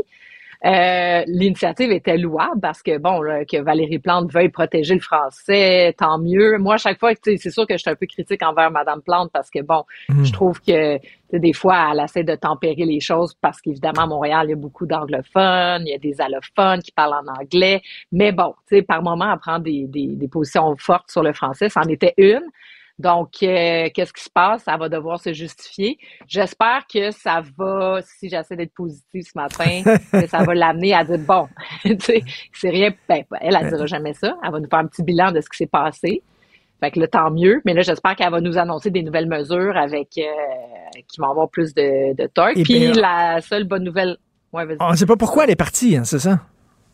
Non, on ne sait pas pourquoi. Puis, tu sais, quand tu écoutes euh, les gens de la SJB, la Société Saint-Jean-Baptiste, euh, du mouvement Montréal français, semble dire que la Madame Fréchette euh, était la bonne personne, ou en tout cas une bonne personne. Donc, on la tire pas en bas d'autobus, mais on Mhm. sait pas trop non plus, puis les actions sont pas claires. Est-ce que elle, elle voyait pas de résultats au niveau de l'administration? Mhm. Je sais pas. Puis, tu sais, il faut penser que Dominique Olivier, qui est euh, président du comité exécutif, c'est quelqu'un qui, euh, tu sais, qui a déjà voulu être député pour le Parti québécois, qui a été conseillère euh, aussi euh, dans, dans, dans les cabinets à l'époque. Donc, quelqu'un qui est très préoccupé par le français. Alors, euh, ça m'étonne un peu. J'ai hâte de voir la suite. Mais de cette mauvaise nouvelle pour avoir la bonne nouvelle, que là, maintenant, on va surveiller les actions et donc, qui va peut-être avoir des résultats. Ah, C'est ça ta bonne nouvelle que tu voulais dire. Là. Maintenant, on va voir, on va voir si euh, elle prend ça vraiment au sérieux. Euh, merci, Elsie. Toujours un plaisir de te parler. Puis continue de brasser Gaétan Barrette à la TV. C'est le fun. Ah. Salut, Elsie Laval. Martino. Le préféré du règne animal. Bonjour, les petits lapins. Gilles Proulx. Bonjour, mon cher Richard. Richard Martineau. Pauvre petit lapin. La rencontre. Point à l'heure des cadeaux. Je serai pas là, là à vous flatter dans le sens du poil. Point à la ligne. C'est très important ce qu'on dit. La rencontre pro martineau Alors, euh, Gilles, le Canadien a gagné hier. Êtes-vous content? Hey, quelle, quelle extraordinaire victoire. C'est un parti à une bonne équipe à part de ça. Quand ils jouent contre des équipes fortes, ils les battent. Quand ils jouent contre des poires, ils se font battre. À rien comprendre. Alors, Pierre Poilievre, il dit, je vous donne 30 jours. 30 jours pour fermer le chemin Roxham. Sinon, sinon quoi? Sinon quoi, il n'y arrivera rien du tout, tu vas voir. Mais Poivrièvre, entre-temps, fait des gains dans les sondages. Et euh, là, on va commencer chez les adversaires. Les libéraux sont mal à l'aise avec cette histoire de 30 jours. Alors, surveille bien la démagogie trompiste. On va le traiter de trompiste et le Parti conservateur y tout. Et euh, entre-temps, je vous parie, surveillez bien à 10 jours, par exemple, de l'échéance, qui est de 30 jours, de Poivrièvre, on va commencer à dire, et harceler le gouvernement Trudeau, ah, il vous reste que 8 jours, Monsieur Trudeau, il vous reste que 6 jours, il vous reste que 5 jours. Alors, rien n'arrivera, rien. Pourquoi? C'est tout simplement parce que Biden, entre-temps, aura discuté avec son comité euh, vis-à-vis les libéraux de Trudeau et il va régler le problème pour aider Trudeau. On voit loin, là, il y a de la stratégie politique là-dedans.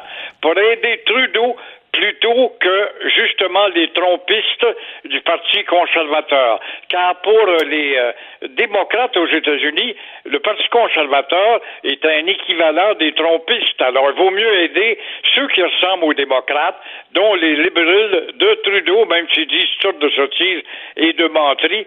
Mais euh, quand même, je suis persuadé que la solution va venir de Washington avec un arrangement de dernière minute et le 30 jours de Poivrièvre n'aura pas servi. Mais il aura au moins servi à secouer la cage. Tout à fait. Vous voulez parler des agents de la SQ, vous trouvez qu'ils se pètent les bretelles? C'est incroyable. Ce matin, t'as entendu ça?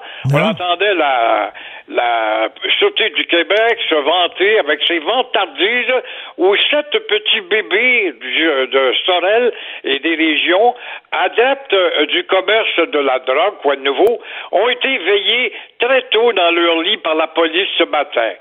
Et encore une fois, on parle, encore une fois, on parle de lien avec les Hells Angels, les anges de l'enfer. On les a pas francisés encore, eux autres.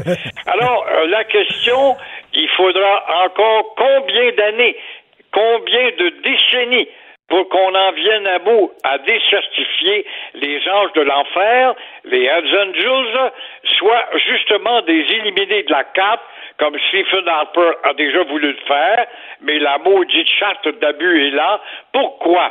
Parce que les Hells Angels sont simplement devenus, écoute, on répète ça depuis 20 ans. Ah, il y a des liens entre la drogue, les Hells Angels, les Hells Angels sont mêlés à ceci, les Hells Angels sont pointés pour cela. Alors, ça fait des décennies que ça dure. Pourquoi?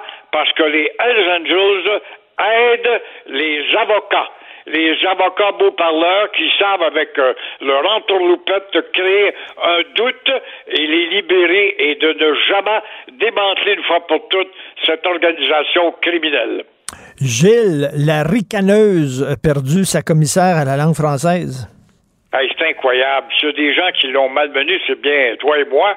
Le mépris de la ville de Montréal et de Valérie, bien sûr, se confirme avec le départ, il y a trois mois déjà, de Roseline Fréchette, qui euh, devait travailler à valoriser la présence du français à la ville de Montréal, trop anglicisée. Et voilà qu'elle a quitté il y a trois mois et euh, son poste n'est pas encore comblé. On n'a pas trouvé la remplaçante ou le remplaçant. Alors, je trouve ça bizarre. Pourquoi est-ce qu'on n'est pas plus pressé que ça? Parce que c'est un poste qui presse pas. C'est un poste qui risquerait de déranger avec ses suggestions euh, notre minorité qui nous malmène, nous, à l'hôtel de ville de Montréal. Alors, en passant, combien de fois avons-nous nommé Louise Arel? Où est-elle, Louise Arel? Est-elle devenue un fantôme? C'est elle qui avait été nommée présidente de ce comité de francisation.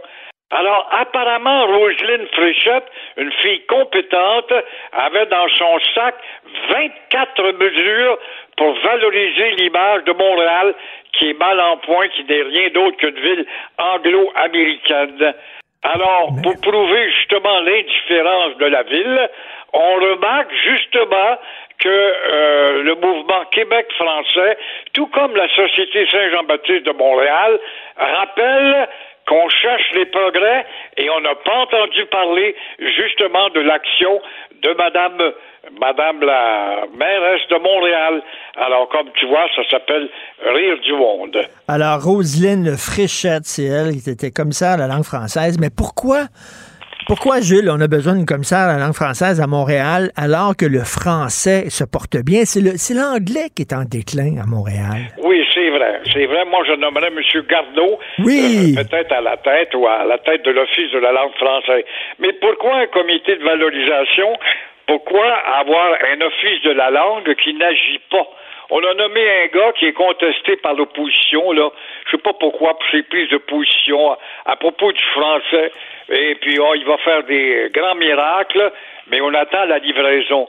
Mais moi, ce que je pense, stratégiquement parlant, faut voir plus loin que son nez pointu, car un nez pointu est un signe d'intelligence.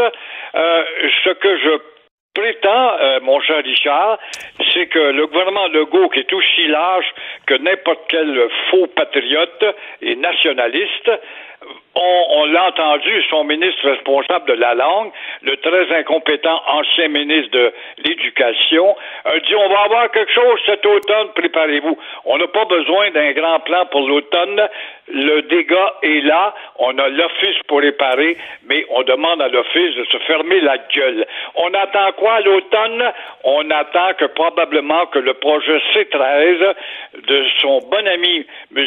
Justin Trudeau, soit publié une fois pour toutes. Et là, on va aligner la politique linguistique sur ce que le fédéral va nous permettre.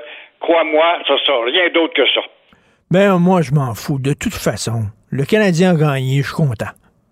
Ben, enfin, on a une bonne nouvelle. Je vois que tu es très ragaillardi ce matin. Ben, oui. Le Canadien est rendu à 52 points maintenant au palmarès, mais il ne participera pas malheureusement. Ça remplira pas les tavernes puisqu'il se rendra pas en finale. On a de la misère, on a de la misère à mettre les Hells en prison, mais on a gagné contre les Devils. Fait que ça, c'est déjà pas pire. Bon. Bonjour, Tout est réglé.